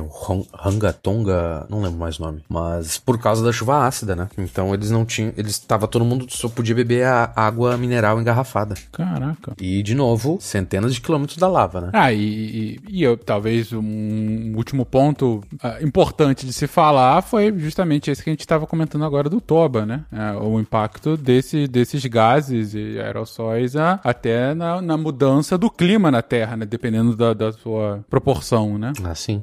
E isso a gente já ouviu em vários, mesmo, né? Eu acho que um, eu consigo lembrar de uns três casts de história que foram comentados sobre isso. Teve um até, eu acho que o mais recente foi um vulcão, sei lá onde, aqui na, na América do Sul, que interferiu o clima na Rússia, que daí acabou caindo com o Czar, né? Eu não lembro qual era, mas eu juro que eu vi uma coisa assim, né? A gente tem vários eventos históricos, né, é, relacionados a, a mudanças climáticas na Terra e algumas dessas mudanças estão relacionadas a efeitos ah, ah, vulcânicos, né? E, e- e um dos pontos que é o que, que apresenta no cast, mas que, que é recorrente, é que quando falta comida tem algum tipo de revolução social.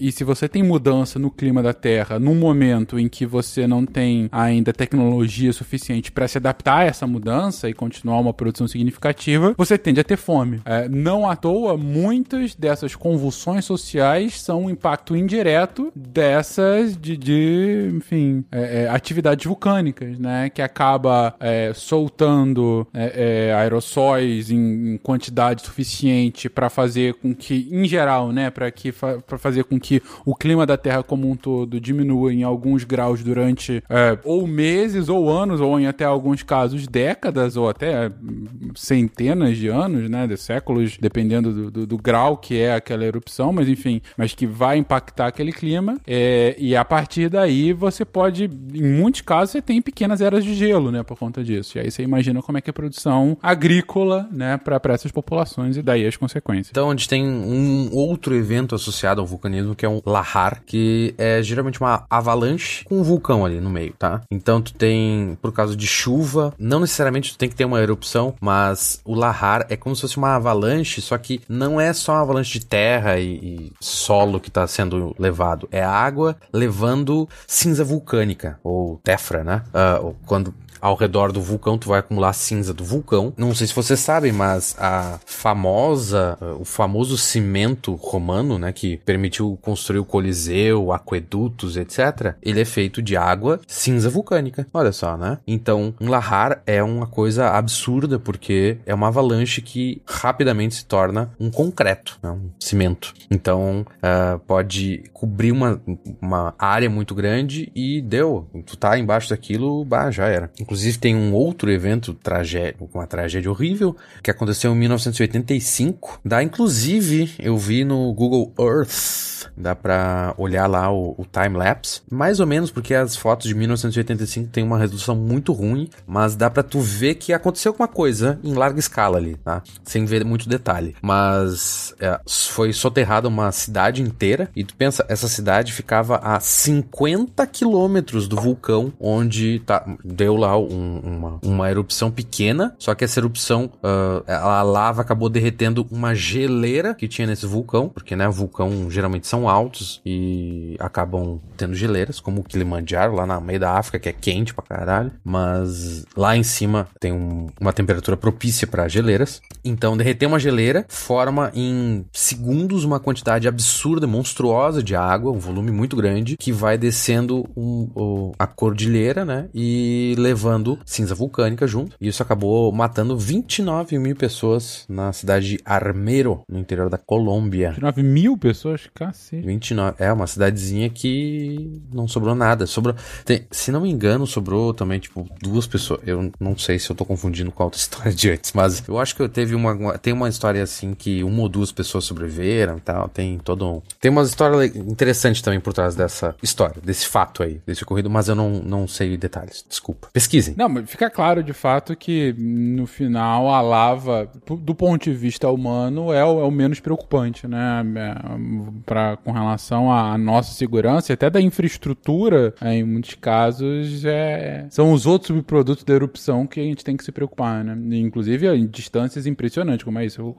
50 km de distância do, do vulcão, né? Por fim, eu botei aqui o derrame de lava. Acaba sendo perigoso, né? Mas teve agora em 2021 ou 20, não lembro, desculpa. Teve uma, como eu já tinha comentado antes no cast, teve uma erupção grande no vulcão Nyiragongo, na República Democrática do Congo, e 31 pessoas morreram, tá? Por causa dessa erupção. Só que, eu não lembro o número exato agora, mas dessas 31, 27 morreram em acidente de carro, porque as pessoas estavam evacuando a cidade, daí tava todo mundo louco, sabe? Andando a milhão. E então, de 31 a 27 morreram por causa de acidente de carro. Então, e as outras morreram porque caíram na lava, ou sei lá o que aconteceu. Mas daí sim, teve por causa da lava. Beleza. Beleza. A gente tá falando de milhares de mortos e tu fala, beleza. Vão te cancelar, Fencas? Você que falou que são coisas interessantes agora há pouco. É um pior que o outro aqui. Mentira, gente.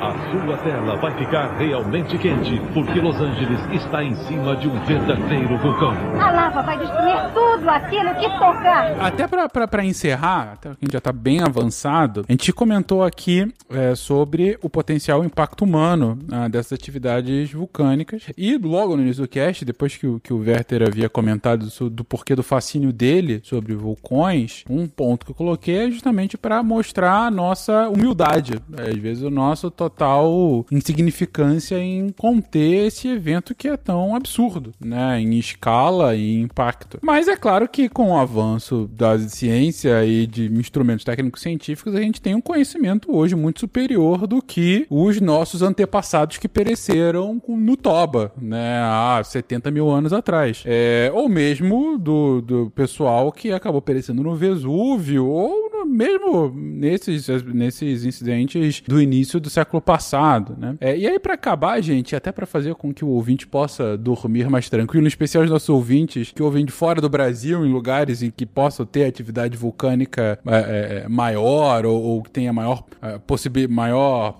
é, é, propensão em ter algum tipo de atividade vulcânica, hoje a gente consegue mais ou menos entender quando, entender quando que isso vai acontecer ou até entender se vai ser um, uma erupção grande ou uma atividade menor. Não digo, tem tem métodos e tem instrumentos para isso. Prever, prever, prever, a gente não consegue, porque mas existem formas que você pode verificar que ela vai dar indícios de que alguma coisa tá errada na região. E aí nós temos nesse meio é, diversas ferramentas que são utilizadas para o monitoramento de, dessas áreas de que podem ser consideradas áreas de risco. Entre elas, acho que a, a ferramenta bem mais conhecida é o sismógrafo, que ele, que ele é utilizado também para a questão de verificar onde está tendo um terremoto, mas você em áreas que tem propensão de atividade vulcânica, se utiliza muito dessa ferramenta, que você começa a ver, começa a perceber o que? Que a Terra está se mexendo numa frequência muito maior do que o normal. Um, um exemplo bem recente do que tá desse, desse uso de sismógrafos é o que está acontecendo na, na, ilha de São Jorge, nos Açores, que na ilha estão, está tendo mais de 10 mil registros contínuos de tremores e são pequenos tremores, mas já é uma região que é muito propensa a ter atividade vulcânica e as pessoas estão começando a evacuar a ilha justamente com o medo do que pode acontecer. Mas isso quer dizer que vai acontecer algo? Não, mas isso eleva o nível de atenção para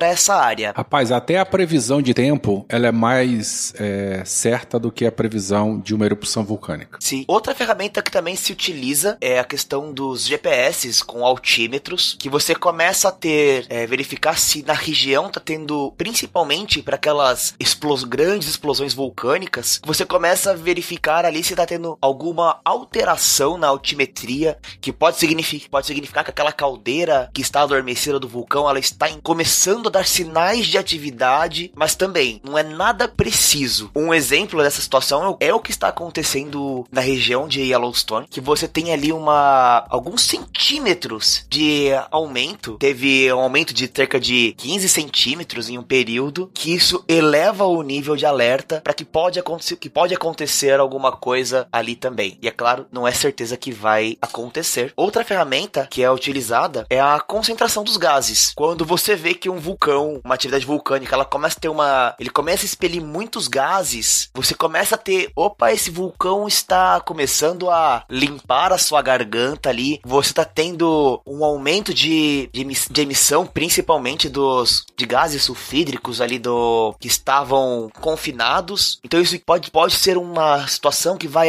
vai ter uma explosão ali, que vai ter um, uma atividade vulcânica e até mesmo a questão da, da água. Muitas muitos vulcões que têm fontes de água próxima, onde você tem as, as águas termais, se você consegue perceber que a água está começando a esquentar ali, está esquentando demais, além daquilo que ela já esquenta, e aí você começa a ter a presença também dos, dos geysers, começam a ficar mais ativos, a água começa a ficar mais ácida. Tudo isso parece cena de filme apocalíptico, né? É o melhor estilo Vulcano e outros filmes. É, eu até me lembrei da, do, do filme muito famoso com Percy Brosnan lá, o, o Inferno de Dante, que tem um momento que ele verifica a água mesmo. Ele vai lá no lugar e vê que. Aí tem até uma pessoa que parece que morre na água que esquenta demais. Nas cenas iniciais tem isso, Samantha. Um casalzinho que vai nadar e aí morre, e aí essas coisas todas de casalzinho americano que vai, né, enfim. Que vai entrar na água e a água tá,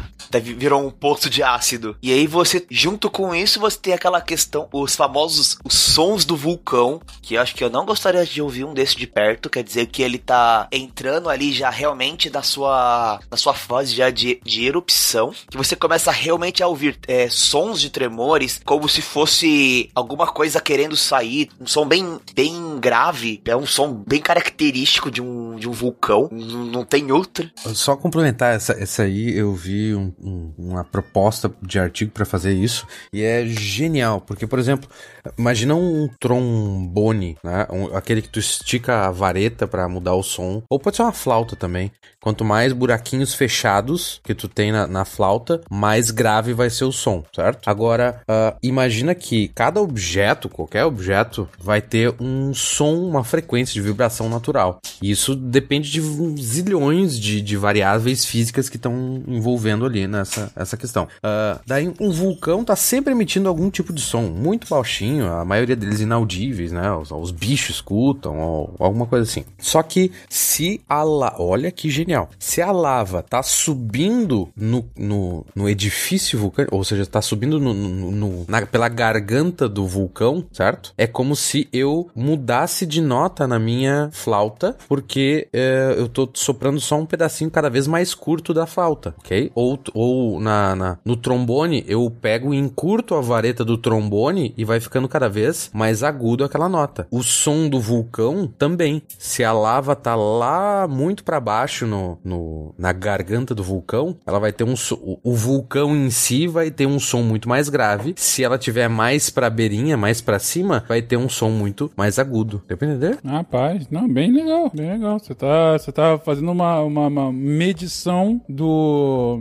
do tom do vulcão de acordo com a, com a quantidade de matéria que tem ali dentro dele, né? Se tá subindo Exatamente. ou não. Exatamente, exatamente, perfeito, isso aí. Uma outra ferramenta de monitoramento que acaba se utilizando também, que é bem evidente, evidente, é a incidência de raios, porque você vai ter toda uma toda a estrutura do vulcão, ela, ele tá aquecendo, ele tá aquecendo a região. Diante de todos esses parâmetros que nós estamos falando, a questão de aumentar a temperatura da água, você vai ter essa pressão que tá subindo. E com isso você vai começar a ter os, os gases. E aí você vai ter vai começar a ter a formação de descargas elétricas na região, dando muito mais indício de. Às vezes tá num tempo muito bonito, e você começa a sentir descargas elétricas, começa a sentir aquele, aquela mesma sensação quando você percebe que vai ter um, um raio em algum lugar, que você começa a ter aquele, aquela sensação de quase que um arrepio subindo, a, a corrente de elétrons passando pelo lugar, e aí você começa a ter a incidência de raios, que vão começar a aumentar naquela região, e também pode ser um indício de que isso está,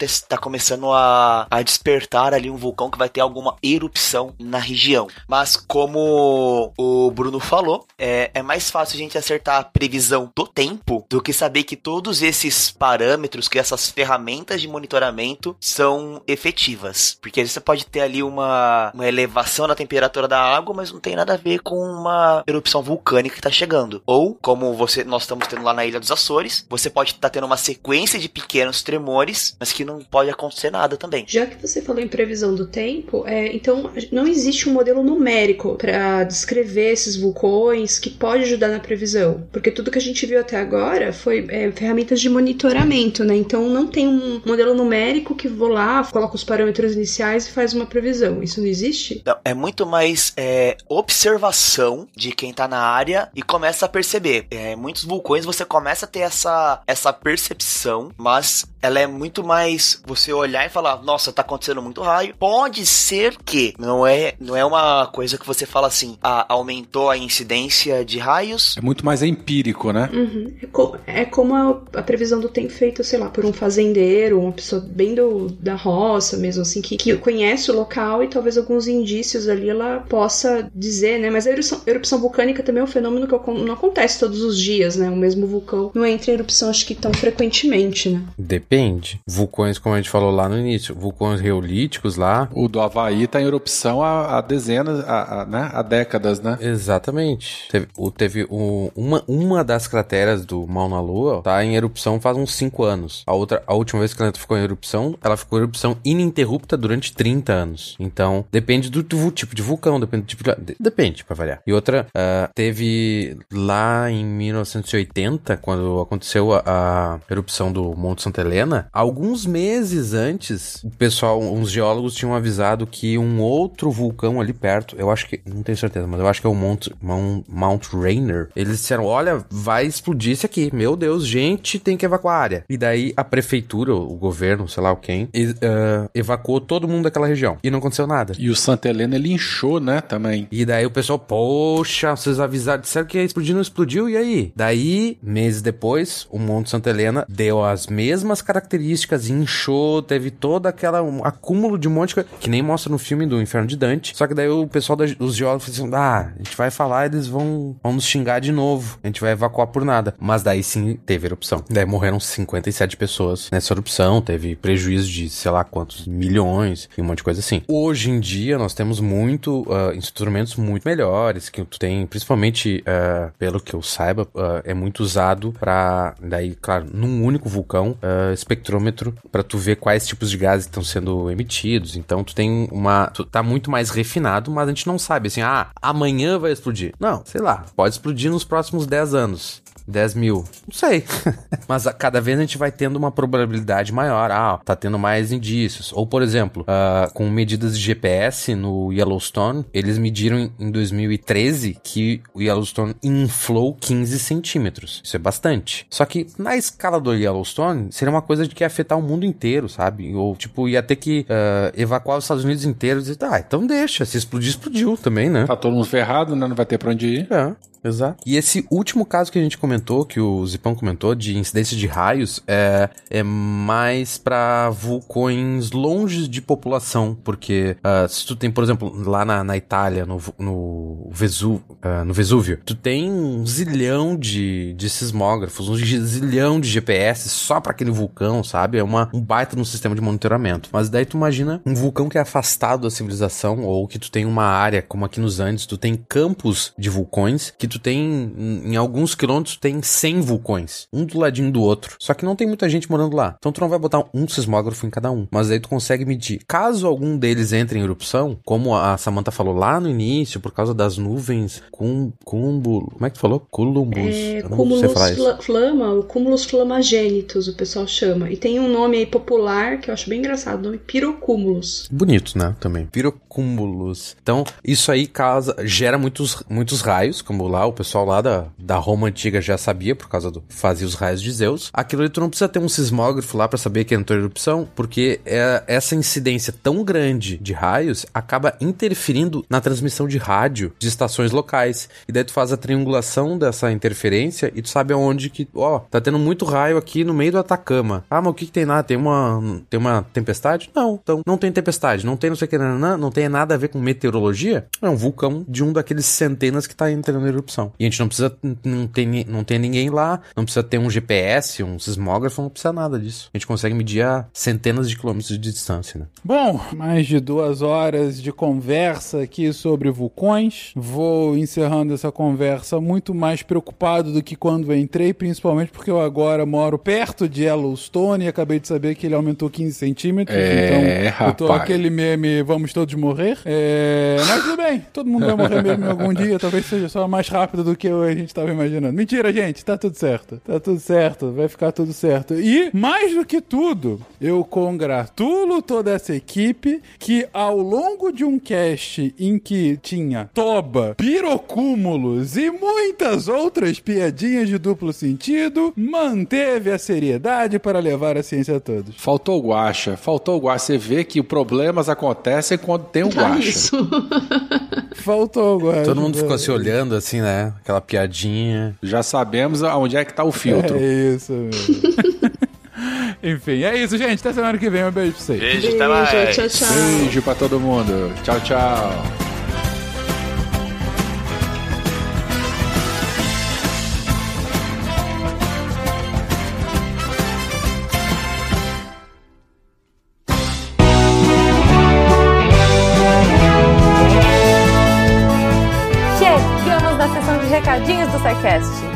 Sou a Jujuba, passando aqui só para avisar que se você ouvinte quiser ajudar o projeto a continuar divulgando ciência de forma divertida, você pode através do PicPay, Padrim ou Patreon. Além do SciCast, você ajuda a manter outros projetos da casa e a manter o site também, com a nossa produção diária de textos incríveis. Caso você ainda não tenha visto, a gente editou o patronato para esse ano. Temos novidades bem legais esperando por vocês. Os nossos lindos patronos que apoiam e amam o projeto tanto quanto a gente. Os links vão estar aí no post. Fora isso, se você quiser entrar em contato com a gente para dúvidas, sugestões ou, enfim, recadinhos quaisquer, é só mandar e-mail para contato@sicast.com.br. Por hoje é só e eu encontro vocês na semana que vem.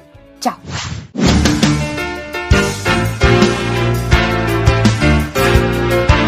Atenção para o informe semanal dos textos da semana. A semana começou com o texto do Túlio Tanheiro, na segunda-feira, juridicando os impactos do rol da ANS na vida dos pacientes. Inspirado pelo Dia Mundial de Conscientização do Autismo, que foi no dia 2 de abril, o Túlio explicou sobre uma discussão que teve presente recentemente nas mídias, a lista de procedimentos que os planos de saúde têm que cobrir e como que isso afeta a vida das pessoas, em especial as pessoas do transtorno do espectro autista. Quarta-feira, my dudes, o João Paulo veio falar de golfinhos se drogando. Parece que passa o baseado tudo mais. Que? Não é bem isso não? Procura lá no texto. Tetrodotoxina, golfinhos e a realidade, pra ver direitinho do qual é a parada aí né, com os golfinhos. E sexta-feira, texto do canal Geologia Geral. Em O Interior do Planeta e sua relação com a dinâmica de superfície, os meninos do Geologia Geral dão uma aula incrível sobre o funcionamento geológico da Terra, falando da formação e do futuro daquele que, diferente de Plutão, é um planeta. Esses textos e mais, muito, muito mais, você encontra em www.deviante.com.br. E você também pode se tornar uma redatora deviante. Manda um e-mail para contato@scicast.com.br. Eu sou André Trapani, consultando o rol de drogas usado pelos golfinhos para deixarem de pensar no fim da Terra, aquele momento em que eles vão agradecer pelos peixes e vazar, apagando a luz da Torre Deviante. Aí, Fenks, não me limite não, eu, eu falei mal de Plutão, mas eu fiz referência ao guia. Se a ciência não for divertida, tem alguma coisa errada. Tem que ser divertida. A coisa mais divertida que tem é a ciência.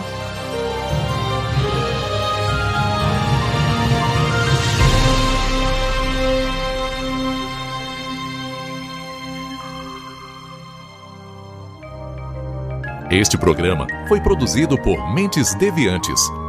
deviante.com.br Este programa foi editado por Tapcast. Edições e produções de podcast.